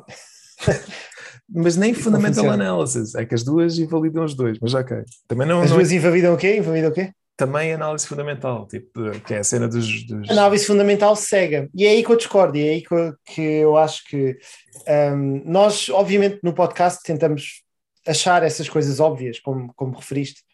Óbvias que não são óbvias, uhum. um, mas que, que, conseguimos ter uma hipótese e, e, investir numa coisa com base nessa hipótese a longo prazo. E eu acho que isso é a melhor maneira de, de conseguir vencer o mercado. Uhum. Uh, e eu concordo a 100% com, com, com essa observação e, e com o que o livro chega. Mas um, eu acho que há aqui dois caveats, não é? Que em primeiro a, a, valorização eu acho que tem que se ter sempre em conta, porque também corremos o risco de podemos realmente estar a comprar algo que vai subir, uh, mas que, tem, que pode descer 98% nos próximos seis meses. e, e depois mesmo. Aconteceu com a Amazon, atenção, no Crash 2000 desceu 80%. Yeah, portanto, Sim, mas 80% ainda é muito melhor do que 90%, 90. e muitos, não é? Sim, mas. Uh, que há muitas que têm acontecido isso uh, agora. E eu acho que há, há, há stocks que conseguimos ver que estão mesmo, mesmo, mesmo muito uhum. overhyped. Uhum. Ou seja, estar a, totalmente uh, a descartar a análise fundamental e Uhum. Mesmo técnica, às vezes Sim, também dá para ver. A, técnica se... também dá esses valores, é também a técnica mostra-te se tá, essas coisas estão acho, muito, muito longe acho da que a GameStop no pico provavelmente análise técnica e fundamental de, te iria dizer que estava alguma coisa estranha. Exatamente. Um, mas, mas geralmente a fundamental, porque real, geral, também há situações em que pensas que a análise técnica daria-te uh, uma coisa de bolha, mas pode ser que o crescimento de uma coisa seja exponencial, não é? Há, há, há curvas de adoção e de, de empresas e coisas que, ou seja, logo eu acho que a técnica sozinha não, não te vai dar muito uh, e nunca deve ser usada uh, sozinha. Uhum. É fundamental, até pode ser usada sozinha algumas vezes. É, é o meu ponto. Mas pronto, tirando isso, ah, mas já agora concordo contigo com essa observação. Eu acho que tem, tem valor nesse sentido, que é uma boa, é uma boa forma de medir o hype, pronto, como estavas a dizer. Yeah. Aliás, Sim. e nesse sentido, até olha, há muitas coisas que dá para olhar, tipo qual leverage é que existe, qual é o número de, de calls, de open calls, de shorts. Há, acho que há, há muitas formas de, de, determinar se uma coisa atualmente está overvalued ou undervalued. Há muitas coisas importantes, por exemplo, a dívida de uma empresa, há milhões de coisas. Insider trading, a gente falava aqui todas as semanas, ou, provavelmente algumas coisas destas, uhum. e, e acho que tem que estar sempre atento às coisas e ter só essa tese. É um bocado ingênuo ser isso. Isso é o meu primeiro ponto de que. Uh, e depois o, o, outro ponto a seguir é que esse exemplo da Netflix e o que estamos a, fa a falar de, destes insights é um bocado inútil para os hedge funds e para os, os fundos grandes que não querem perder dinheiro nos próximos seis meses, que eu estava que eu estava a dizer há bocado. Uhum. Quando tens esse objetivo de não conseguir perder, de não quereres perder dinheiro nos próximos seis meses e teres uma boa performance a curto prazo, essas tuas, estas teorias que nós estamos a fazer de, de longo prazo, porque não sabemos quando é que uh, uma ideia faz conta. Se nós acharmos que a realidade aumentada uh, e o metaverse e o Facebook vai uh, ter sucesso com a sua aventura, não é? Nestes, uhum. nesse, nesse segmento.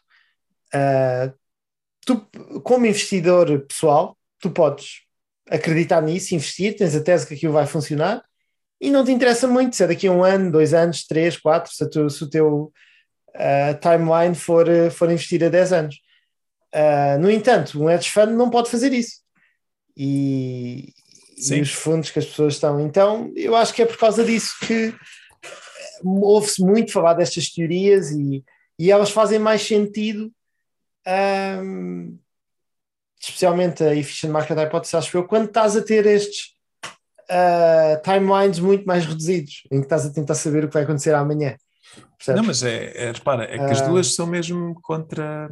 É isso é que é o, a ironia, porque eu acho, é, é, é, eu acho, concordo, e, e, tentei, isto também, na verdade, é uma forma, assim, acho que já falámos disto quando falámos da AR, que era, tentei dar esse ponto, mas que era, não, não passou bem a mensagem, que é, é precisamente Uh, se tu tiveres um. Não, lá está, a ARC é só um exemplo. Podes pegar num outro, um outro hedge fund que simplesmente escolheu, sei lá, a Tesla e e outra, outra coisa agora que esteja baixo, mas que a gente acredita também no future value, por exemplo, ou que, só, ou, lá está, ou se nós... Até é das melhores performances nos últimos 5 anos, ou assim. Ou melhor, até posso, até posso fazer o, o melhor, eh, que é, se pegares no, se nós fôssemos, claro que não somos, e nem, nem nos levem, pronto, isto é só opinião e tal, nada disto é, uh, como é que é, nada disto é advice financeiro.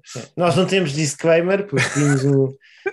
Uh, Exato, não, não desprocessa. Acho que não é preciso ter, nós não temos nenhum lucro com, com o que fazemos. Uh, a partir do Exato. momento que se tem, já é bom ter-se disclaimers e Exatamente. nós, como não planeamos ter nenhum lucro com o que estamos a fazer, uhum. uh, não precisamos de ter. Sim, mas o meu ponto era, se nós olhássemos para, porque é essa a, a, visão que estavas a dizer, né, que nós temos um bocado, de escolher coisas que, que a longo prazo uh, tenham uh, um grande retorno, que nos permita bater o mercado, Caso contrário, mais valia não ter este trabalho, mais valia só comprar SP500 e pronto. Uh, mas não te, e não temos aquela coisa que estás a dizer, que é pá, estamos muito preocupados com. Apesar de termos o concurso e o concurso ser anual, mas vá, uh, o que eu quero dizer é, uh, não ter essa preocupação, acabamos por escolher mais coisas para longo prazo e, e estamos pouco preocupados com, os, com aquilo que acontece no short term. Mas, ironicamente, eu acho que se tu fizeres a preocupação com aquilo que está no short term, na verdade, aí sim aplica-se aquilo que é o que é, uh, não vais conseguir ganhar ao mercado. E mais vale só comprar o SP500, porque não. Lá está, estás tipo simplesmente a tentar fazer coisas um bocado random walk. Uh... Oh, efficient market hypothesis. Aí é que está. É, porque eu acho que essas teorias fazem sentido para quem está no day-to-day trading e para quem está no. Não, mas, é, é que eu... mas espera, é que agora, repara, é que não é, isso não é uma boa coisa para defender um fundo na mesma. E é por isso, aliás, o Warren Buffett é conhecido por eh, ter feito aquela grande aposta com os, com os uh, managed funds, é um termo técnico, são fundos que têm lá mesmo uma equipa de profissionais. Uh, a, pronto, é o caso da arte, tem uma equipa de profissionais a fazer relatórios e a tomar decisões de compra e de venda.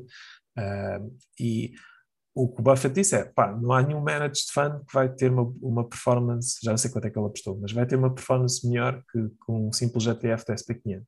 E ele apostou uma quantidade grande de dinheiro e ganhou essa aposta. Uh, isso foi, acho que foi em 90 e qualquer coisa.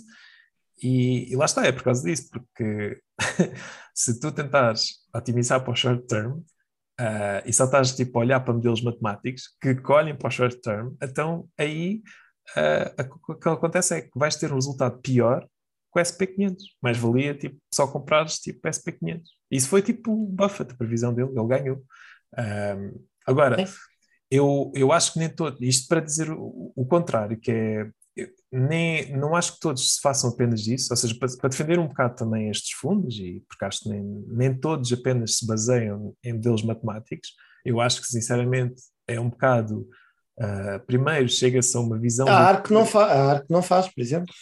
não, mas eles têm, ou seja, são obrigados a ter. Depois tem o Monte Caro Análises e não sei quantos que é uma grande tanga. Mas... Sim, mas são obrigados justificar. para justificar.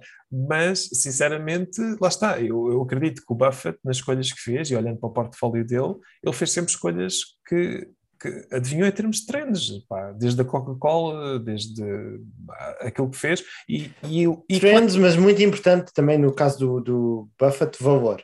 Porque ele vai mesmo tentar comprar coisas quando estão subvalorizadas. Sim, mas mesmo que e... não tenha feito, é esse o meu ponto. É tipo, pá, o cares? Tipo, se compraste Coca-Cola em 1960, quando mas, estava com o PS. Mas, mas o caso do Buffett, eu acho que ele segue o mercado, não é? Porque o mercado tem subido nos Estados Unidos, ele aposta muito em empresas americanas e além de seguir o mercado, ele uh, jogou com estas eficiênciazinhas pequenas. Eu não, não acho que não foi uh, dos melhores investidores a apanhar trends muito boas, tal como tu referiste. Uhum. Uh, por acaso comprou a Apple quando já era bastante grande e quando, quando já, já estava na trend, mas até tem, tem crescido ainda muito mais. E, ou seja, é, é um optimizador. Uh, acho é a maneira que eu, que eu gosto de, de descrever. Vai encontrar coisas que estão. Porque tu, se, se o mercado deste 10% ao ano, mas tu compraste uma coisa por metade do preço, que subiu 10% ao ano, não é? Já estás a subir uh, a longo prazo uh, uma coisa cumulativa. esse dobro vai ser bastante relevante, não é? e uhum. quando vais acumular essas otimizações, uhum são relevantes também. Mas... Sim, sim, mas, mas é a tal cena de bater o mercado, sim. É, só estou a falar em termos de beat the market, tipo, conseguir consistentemente ter. Mas esse... as otimizações do Buffett são a longo prazo. São coisas de jogar com coisas muito grandes. Tem tudo, é, é completamente o contrário de tentar otimizar dos próximos três meses e o que é que vai acontecer nos próximos três ou seis. É, é acumular dinheiro para quando as coisas estão más e depois comprar quando as coisas estão más. Basicamente é o que eu Sim, mas é, é isso. É, pronto, e por exemplo, falámos na, na cena da, daquele Let's Fund, que acho que foi a Citadel, já não me lembro, que tem aquele gajo que comprou Netflix, acho que foi no início do ano, uh, em janeiro, não sei quantos, um, bilhão, já não lembro qual era o valor, mas falámos disso no podcast. Sim, e sim, sim. Perdeu 400 milhões muito rápido. Yeah, e vendeu agora, lá está, está a fazer esse jogo do, do coisa, mas lá está, não aí acredito que não vai ter eh, sucesso melhor do que. A menos que lá está, que seja contrabalançado por apostar depois em, em empresas ou em trends que efetivamente uh, vão ter bastante sucesso. E há sempre este misto, há sempre este esse, misto. Esse B. Bachman acho que tem tido, tem sido os melhores investidores dos, Pois é isso, né? tempos também. É a tal cena que Mas- depois é, é só, pronto, eu estou a dizer as últimas coisas, pá, o Facebook, eh, falámos muito do Peter Thiel também, várias vezes. Ah, pronto, eu não, eu não olho para essas pessoas e, digo, e tipo, chego à conclusão, olha, tiveram sorte, que é aquilo que se Mas pronto, obviamente na ficha de marca da hipótese. esta mensagem toda é que Uhum. Uh, nós tentamos olhar para coisas uh, para, para hipóteses, não é? Pomos hipóteses que achamos que vai acontecer e investimos dessa forma. Eu concordo, e é um bocado o que nós Sim, ambos fazemos. exato. E, Um, e eu acho também. E acho que é a maneira correta de, de tentar Uhum. bater o mercado. Uhum. Se era essa a tua mensagem, eu concordo 100%. Sim, não, e, e também é aquela coisa, às vezes falamos em price to sales e coisas assim, está overvalued ou tal, mas é- a razão é nunca investir, ou pelo menos a mensagem que eu queria passar é nunca vou investir numa cena porque está com price to sales baixo ou, ou porque ou, ou, ou- É, mas, mas isso eu acho que, acho que há espaço para fazer isso também. E, e não é, Não, e eu- é mau descartar. não, eu não estou a di- espera Ah. lá, deixa-me terminar que não é a questão, tipo, imagina, quero investir na Tesla, mas posso dizer assim, olha, quero investir na Tesla, mas acho que agora está com price to sales alto, ou está com uma coisa, ou está uma bolha, vou esperar. Isso tudo bem, mas a razão pela qual eu invisto na Tesla não é por causa de agora está barato ou agora está. A razão pela qual eu invisto na Tesla tem que ser algo tipo, relacionado com uma visão, em termos de. Ah, Sim. pá, vão chegar a. Vão, este mercado vai expandir, as pessoas vão. Mas só estou, só estou a dizer que discordo um bocado pelo facto que eu, por exemplo, tenho uma watchlist, certo? E tenho várias ações que eu, que eu invisto. Uhum. Eh, e eu acho que é bom estar eh, atento a essas métricas e perceber eh, se uma ação está sobre ou subvalorizada para eh, achar o momento certo para, para entrar ahm, numa ideia ou numa, numa hipótese, ou, porque há sempre, nós, eu tenho várias hipóteses de várias coisas, não é? Eh, E tu também. E, e é bom escolher qual é que é um, onde alocar o nosso dinheiro este, este mês, não é? Ahm, não podemos apostar em todas as hipóteses que temos, dado que nós até falamos várias hipóteses aqui no podcast e nós não temos assim tanto Exatamente. dinheiro para, Exato, para sim, investir sim. nelas todas, ou seja, tu efetivamente vais ter que tomar a decisão sempre que queres alocar dinheiro, eh, também um bocado a ver. eh, Espera lá, tenho várias hipóteses, mas esta hipótese, se calhar, é que rende mais porque X. Geralmente, esse X é porque se calhar achas que neste momento as pessoas estão a mal a coisa ou a coisa está desvalorizada porque as pessoas estão a entrar em pânico, que não Sim, é é, é como justificado. tu disseste, ou- são sempre otimizações, não, não, não são relevantes a longo prazo. Tipo, a 20 anos, who cares? Tipo, lá está, se tiveres razão, pronto. né? Bem, se não tiveres razão também. É, tipo, Eu concordo que para pôr na watchlist, para começar a investir ou pôr na watchlist ou o que for, a tese é o mais importante, a, a hipótese e o que se pensa, mas depois E, e, para as con- otimizações é importante. e concordas, que é esta a mensagem toda também, concordas que essa tese é impossível de quantificar matematicamente? Que é basicamente a... E que isso assim explica. Concordo que se for só por causa de- da matemática, eh, não deve correr bem, sim. Eh, Pronto, é porque sim, isso é Yeah. o que muita gente tenta fazer e não vale a pena. Sim, mas lá está, eu também, agora para, fazendo só, e também para, para terminar, ah, acho que também a análise técnica ah, acaba por não ter nada que reflita coisas do mundo real, né? Tipo, apenas reflete o que é que aconteceu no mercado, tipo, lá está, o que é, o que, é que aconteceu no random walk, não é bem random, mas pronto, mas que não, não consegues prever, Ah, mas a análise fundamental ah, diz-te, pode, eh, acho eu que pode ser utilizada para confirmar, ou, ou, ou nem é confirmar, mas é dar a- apoio à tua tese. Portanto, imagina, tipo, se a minha tese é que, o que eu quero dizer com isto é, por exemplo, como aquele exemplo da Netflix, a tese da pessoa é que as pessoas preferem o, eh, usar streaming do que usar cabo, ahm, então é normal que, olhando para, para o Earning Reports da Netflix, veja o número crescente de utilizadores. E se não o ver, então se calhar esta tese ah, pode estar errada. Pode também ser por causa de alguma coisa que a Netflix fez de errado e que não conseguiu, pronto, ah, conseguir va- levar isto- esta ideia no bom caminho.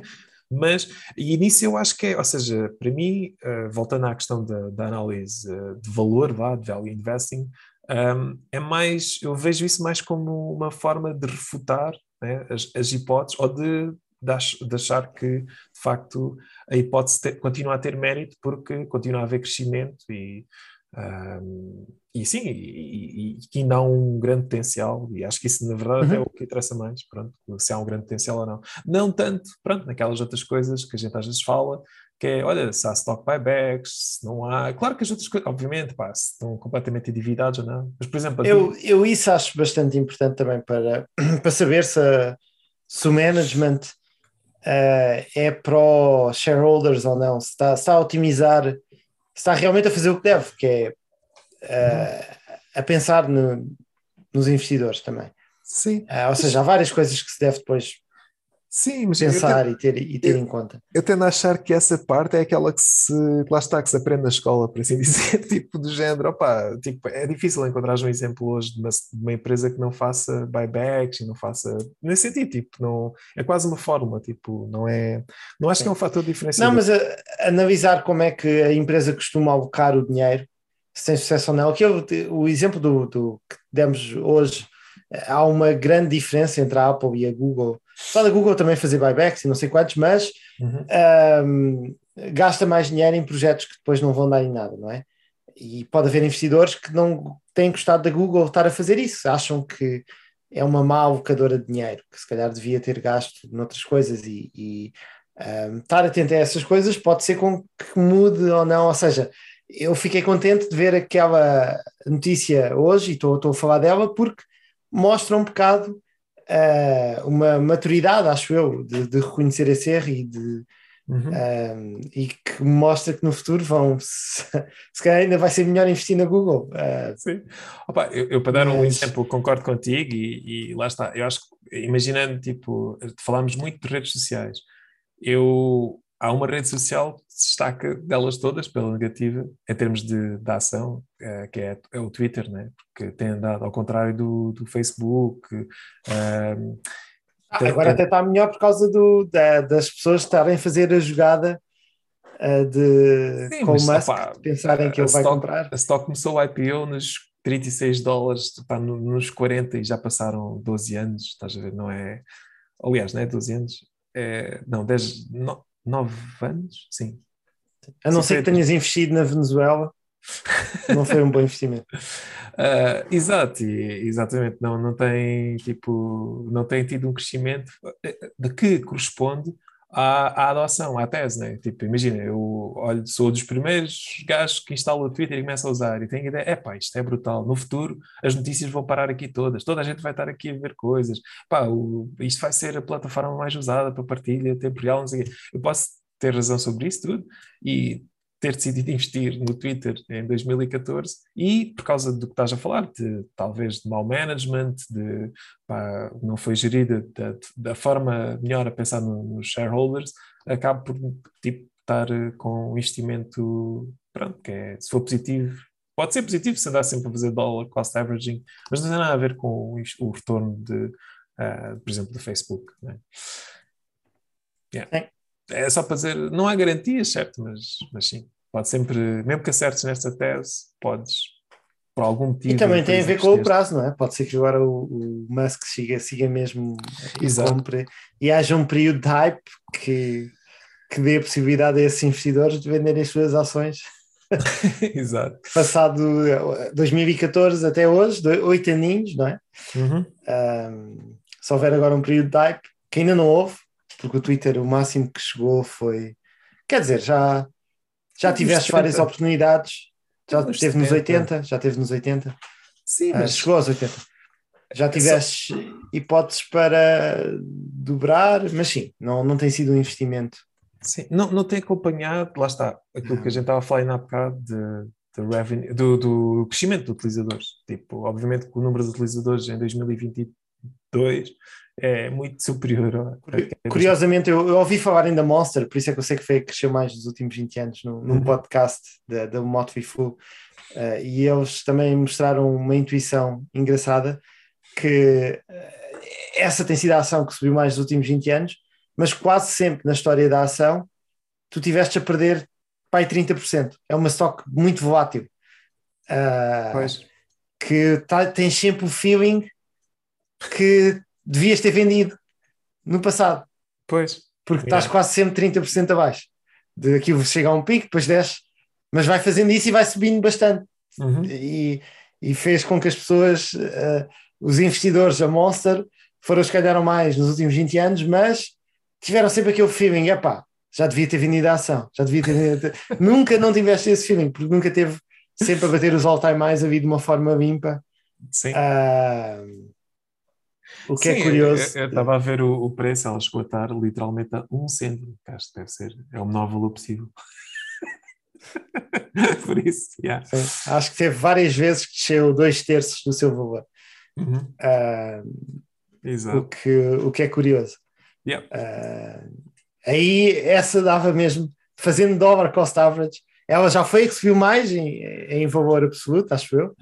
Ah, mas Sim, fazendo dollar dava- cost average, então, tinha sido mesmo muito bom Yep. por causa, por causa desses, desses períodos. Mas Sim. pronto, qual é que, o que é que, o que, é que Sim, sugeres esta semana? Atenção, Pronto, eu esta para as semana. pessoas sem disclaimer Sem disclaimer, investirem. Não, estou a brincar. Não, mas é, é no seguimento disto, portanto, eu hoje vou, vou reforçar eh, uma stock que está, está, lá está, em termos de otimização está muito em baixo. É a Tilray, já, já falámos dela noutros, noutros podcasts, portanto também não, não vale a pena Sim. estar a, estar a repetir muito sobre ela, mas é, é uma empresa ah, do, do Canadá, está sediada em Toronto, ah, e é neste momento a empresa maior ah, no mercado de cannabis, nos vários setores, recreacional. E a tua tese é que o pessoal vai andar-se a sorrir mais, a sorrir mais e a... Não, é, é a minha tese, lá está, é, e já vem, é um bocado, se tivermos que resumir numa frase, é a cannabis vai ser vista de- como o álcool.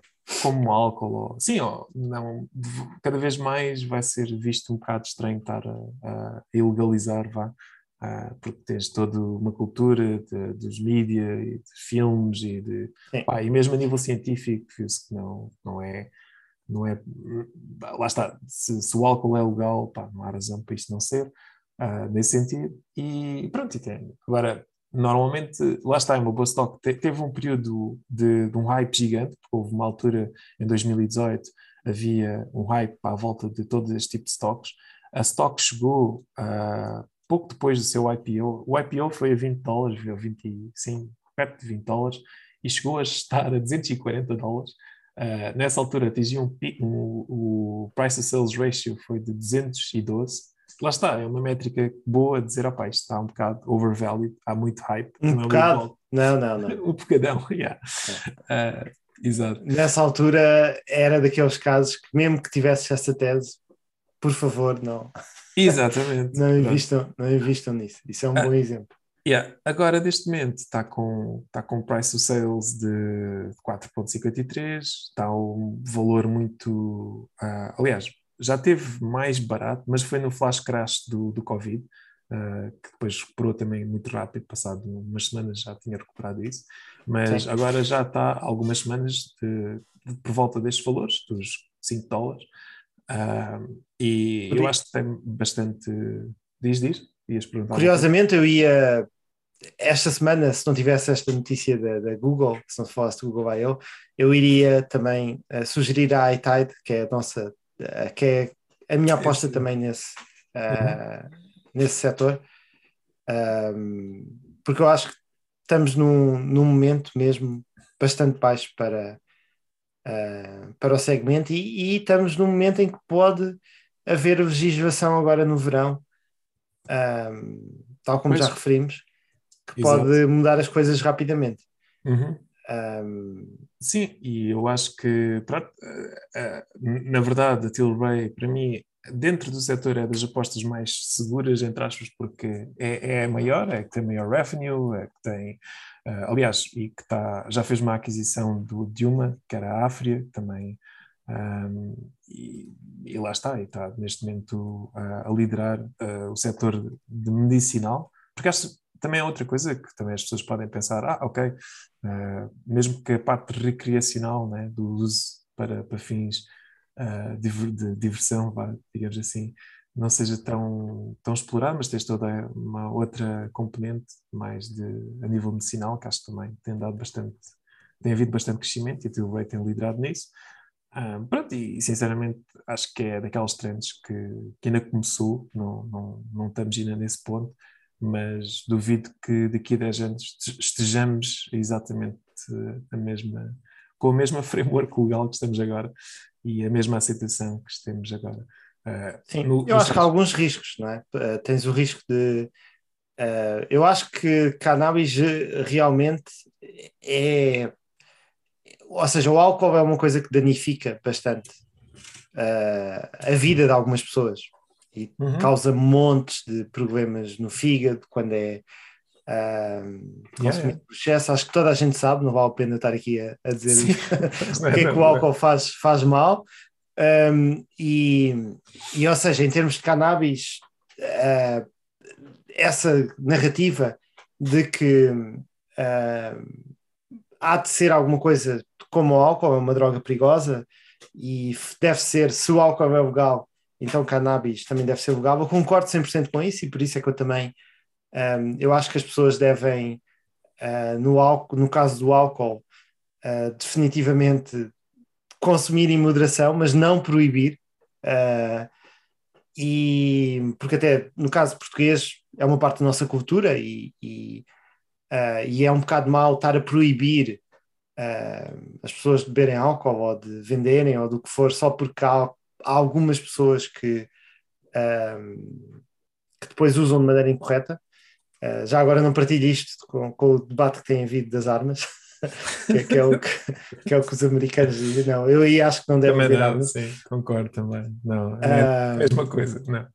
Mas, mas pronto, o ponto negativo que, que eu estou a dizer que pode acontecer é que podemos entrar para uma sociedade em que vemos que os efeitos do álcool estão realmente a ser bastante negativos também, e vamos proibir mais o álcool, e vamos proibir também, ou deixar, uh, continuar a que a cannabis fique proibida.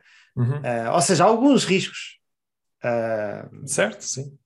Também no investimento. Mas, seguindo as coisas de forma lógica, eu concordo 100% com, Yeah.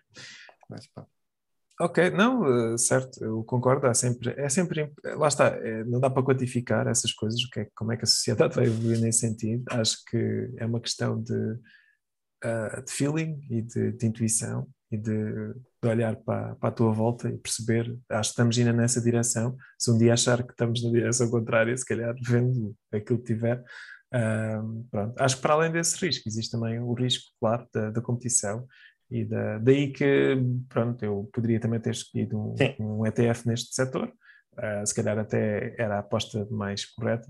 Uh, Mas aí já, já não é nível de tese, não é? já não é nível da hipótese. Por isso Exato, é que eu não, não critiquei, mais... não, não falei dessa, dessa parte, por causa do Exatamente. que falámos do episódio de hoje. Exatamente, é mais uma questão de, de, de otimização e, e de gerir o risco e de porque acho também ao fazer isso, obviamente, o risco vai ser menor. Aí eu já uh, acho que a iTide é melhor do que a Tilray. Uhum. Mas, pronto. Mas está bem, pronto. Então ficamos por aqui hoje, não? Já, já sim, sim, estendemos sim. um bocadinho. Então vá, malta. Então vá, tchau. Até para a semana.